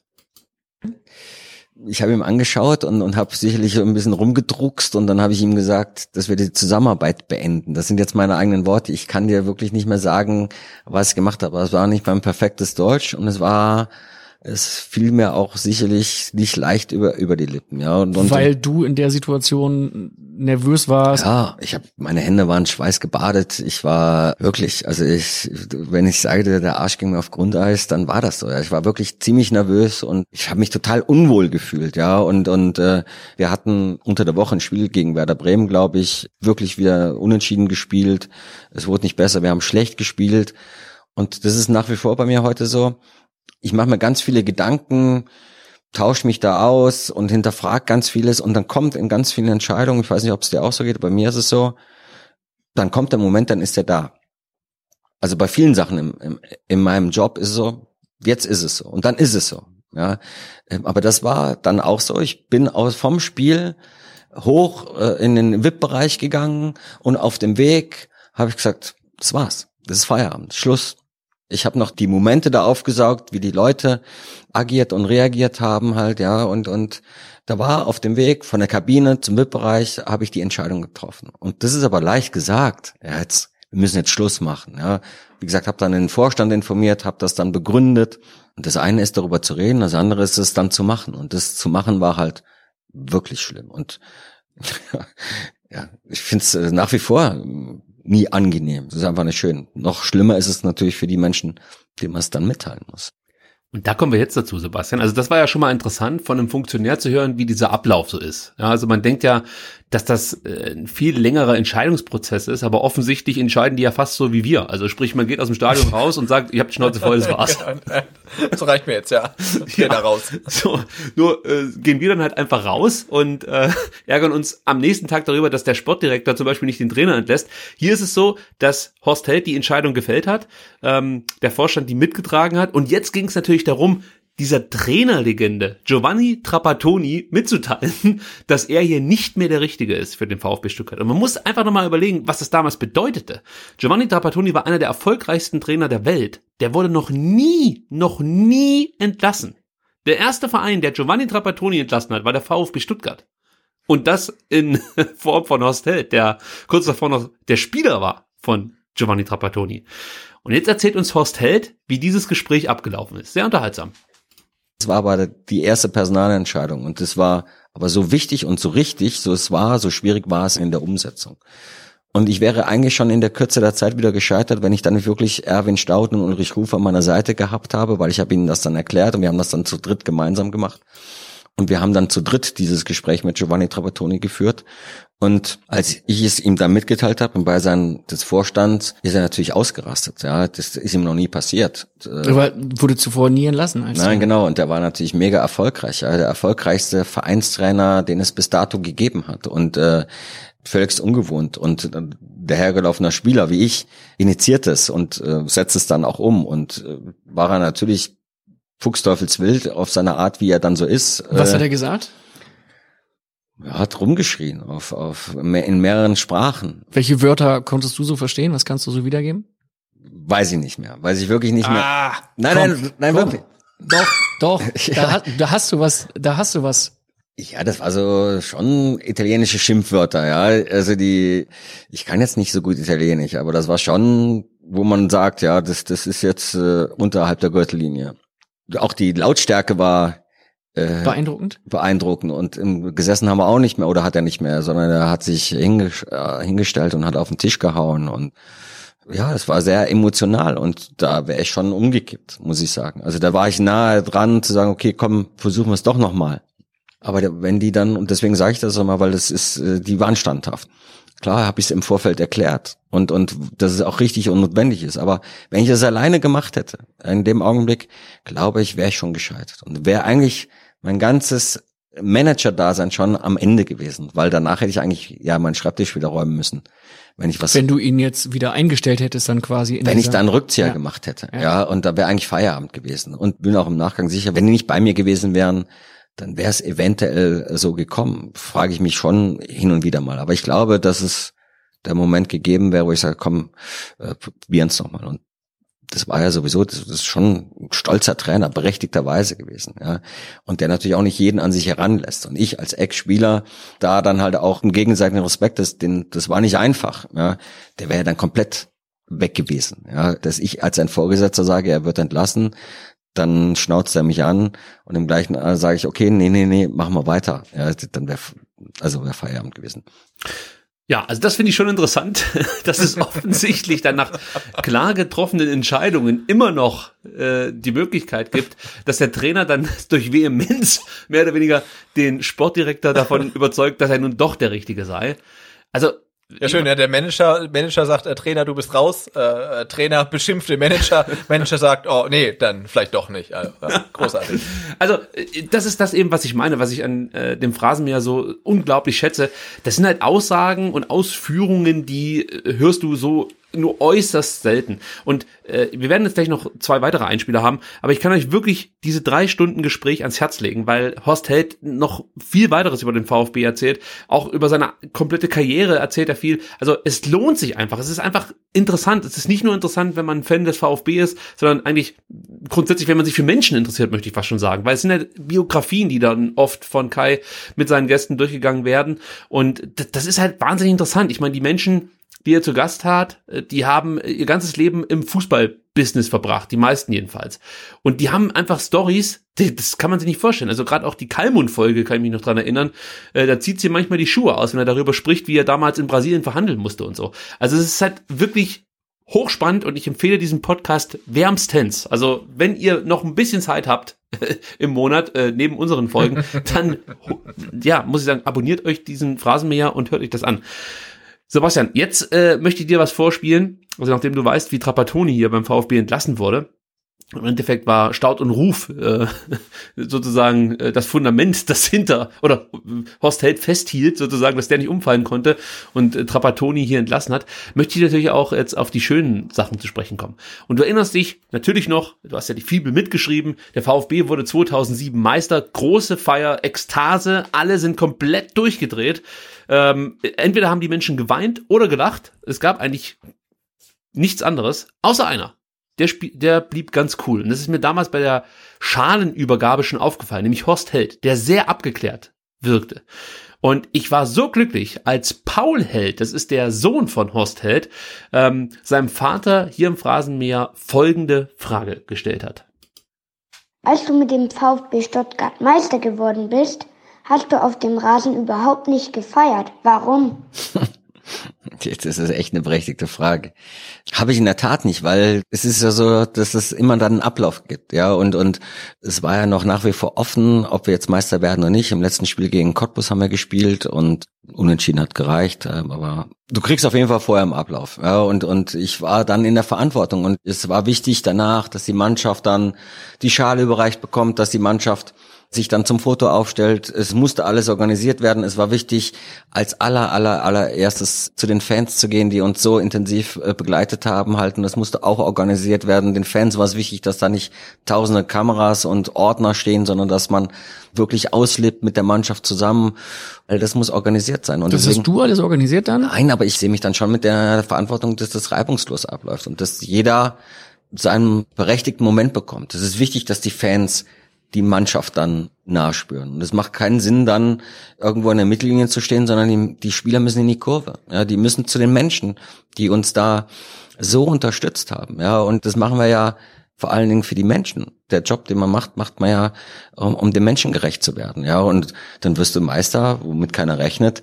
Und dann soll die Mannschaft nicht mit den Fans feiern, ja, weil das jetzt gerade nicht im, im Programm ist und das andere ist auch wichtig und, und deswegen muss es organisiert sein. Und ich sah mich da mit anderen auch in der Verantwortung, einen reibungslosen Ablauf zu machen. Die Spieler feiern, das Trainerteam feiert, jeder ist ausgelassen und trotzdem braucht es Struktur und Organisation, damit jeder seinen Augenblick bekommt. Und deswegen habe ich das selbst gar nicht genossen und gar nicht wahrgenommen, weil ich immer mit anderen Menschen versucht habe, dieses zu organisieren. Ärgere ich mich natürlich im Nachgang drüber, weil so oft wird man nicht deutscher Meister, aber ich freue mich dann schon, wenn andere sich auch freuen. Das gibt mir schon halt auch Genugtuung, muss ich sagen. Also es, das freut mich dann und bin dann mehr so der stille Beobachter. Aber es bedarf auch dann einer Organisation. Hat er das fand ich auch sehr schön, das mal zu hören. Also ist dir das damals auch aufgefallen, dass Horst Held eher zurückhaltend war?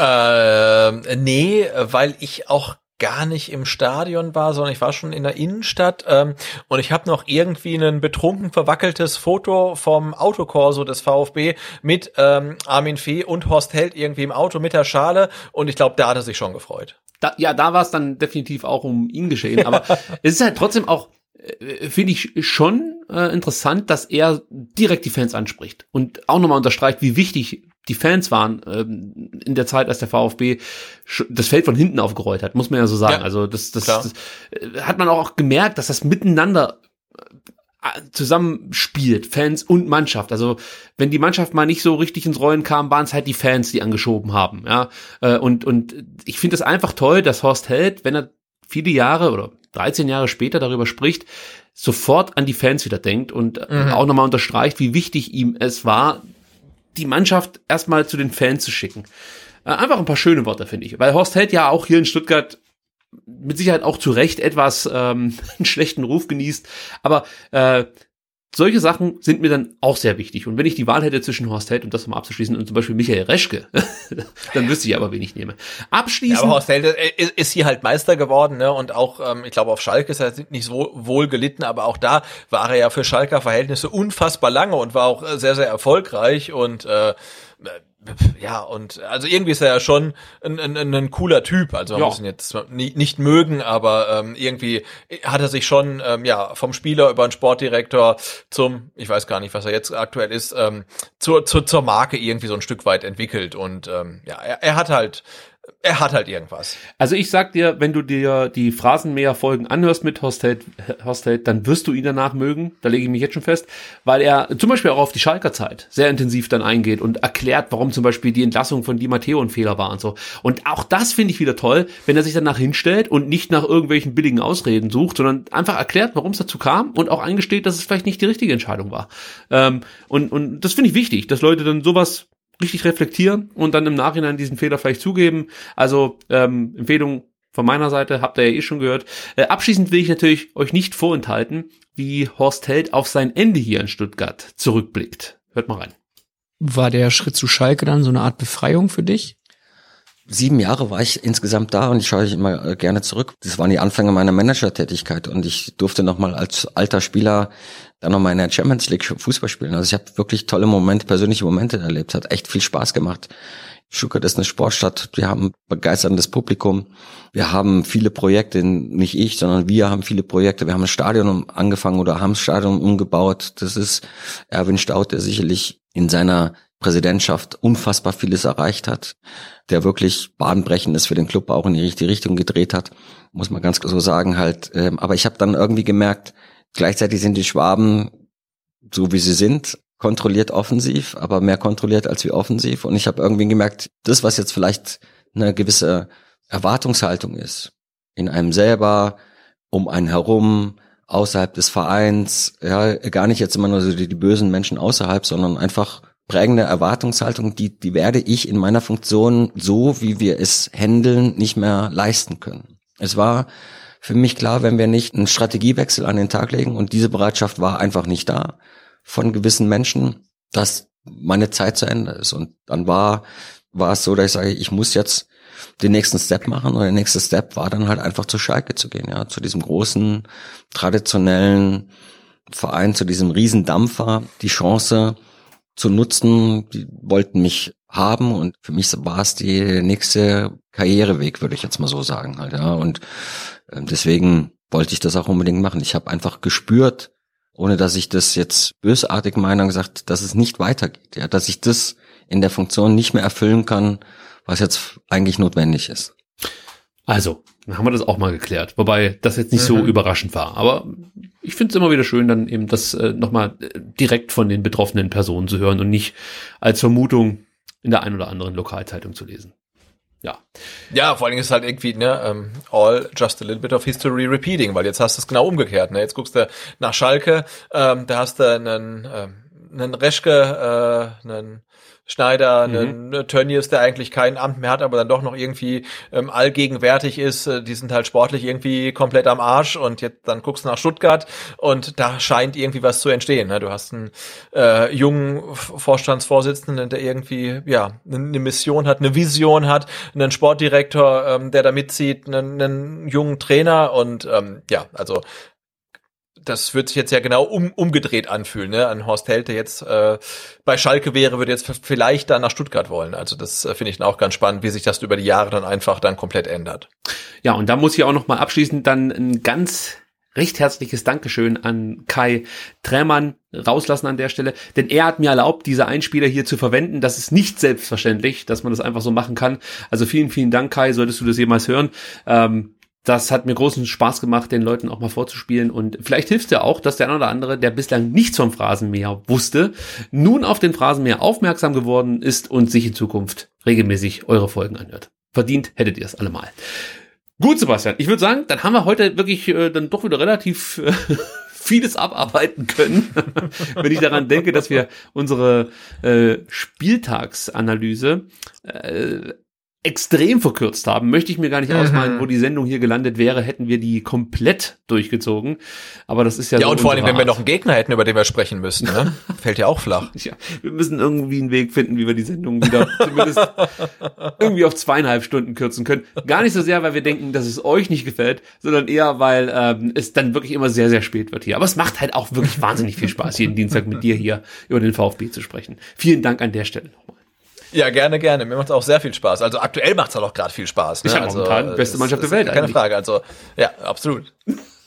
Gut, also wir bedanken uns natürlich auch wieder bei euch fürs Zuhören, äh, wünschen euch eine schöne Woche. Wir kommen nächste Woche wieder mit einer Gegnervorschau. Keine Sorge, es kommt niemand aus ähm, Hoffenheim zu uns in den Podcast und erzählt uns zweieinhalb Stunden alles, was ihr über Hoffenheim wissen müsst. Also, ähm, außer ich frage nochmal den Marc Schwitzky, so wie ich den kennengelernt habe, kann der mit Sicherheit auch zwei Stunden über Hoffenheim mit uns sprechen.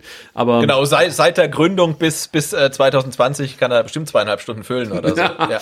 Ja, gibt's den Vereinleger? Nein, Spaß die, die, die Spaß beiseite. Nein, die Zoten werden wirklich immer billiger. Also von daher sollten wir ja. wirklich zum Schluss kommen. Sebastian, vielen, vielen Dank, dass du dir die Zeit genommen hast. Wir hören uns, wie gesagt, nächste Woche wieder. Und ähm, habe ich irgendwas vergessen? Nein, ich habe die ganze Zeit das Gefühl, ich hätte was vergessen, aber ich habe, glaube ich, nichts vergessen. Deswegen sage ich. Ja, außer unseren äh, Telegram-Channel. ja, stimmt. Den, den ja. vergesse ich. Ähm, wie, ja. wie wird man den Telegram-Channel? Keine Ahnung. Okay. Da gibt's auch keinen Link oder so, ne? Geht auf Telegram. Doch, es gibt einen Link. Oh, äh, in unserem äh, Podcast, äh, in unseren Podcast-Show Notes gibt's einen Link. Es gibt natürlich auch einen Link übrigens zur Phrasenmäher-Folge. Ähm, und es gibt einen Link zu Sebastians Twitter-Profil. Es gibt einen Link zu meinem Twitter-Profil. Es gibt einen Link auf den Vertikalpass. Also es gibt so viele Links. Ihr könnt einfach mal vorbeischauen und euch die mhm. nächsten klickt, klickt alles bitte. Tage ja. genau mit Klicken im Internet verbringen. Mensch, das klingt doch hervorragend. Ja. Wenn andere Deutschland gegen Ukraine schauen, klickt ihr euch durchs Netz. Also ich finde, das ist eine Win-Win-Situation für alle. Also ja, auf jeden Fall. Dann freuen klicken wir uns statt gucken. Ähm, klicken statt gucken. Sch äh, klicken statt kicken. Und wir genau. hören uns dann nächste Woche wieder mit der Vorschau auf das Spiel gegen Hoffmann. Bis dahin, ciao. Macht's gut. Ciao, ciao.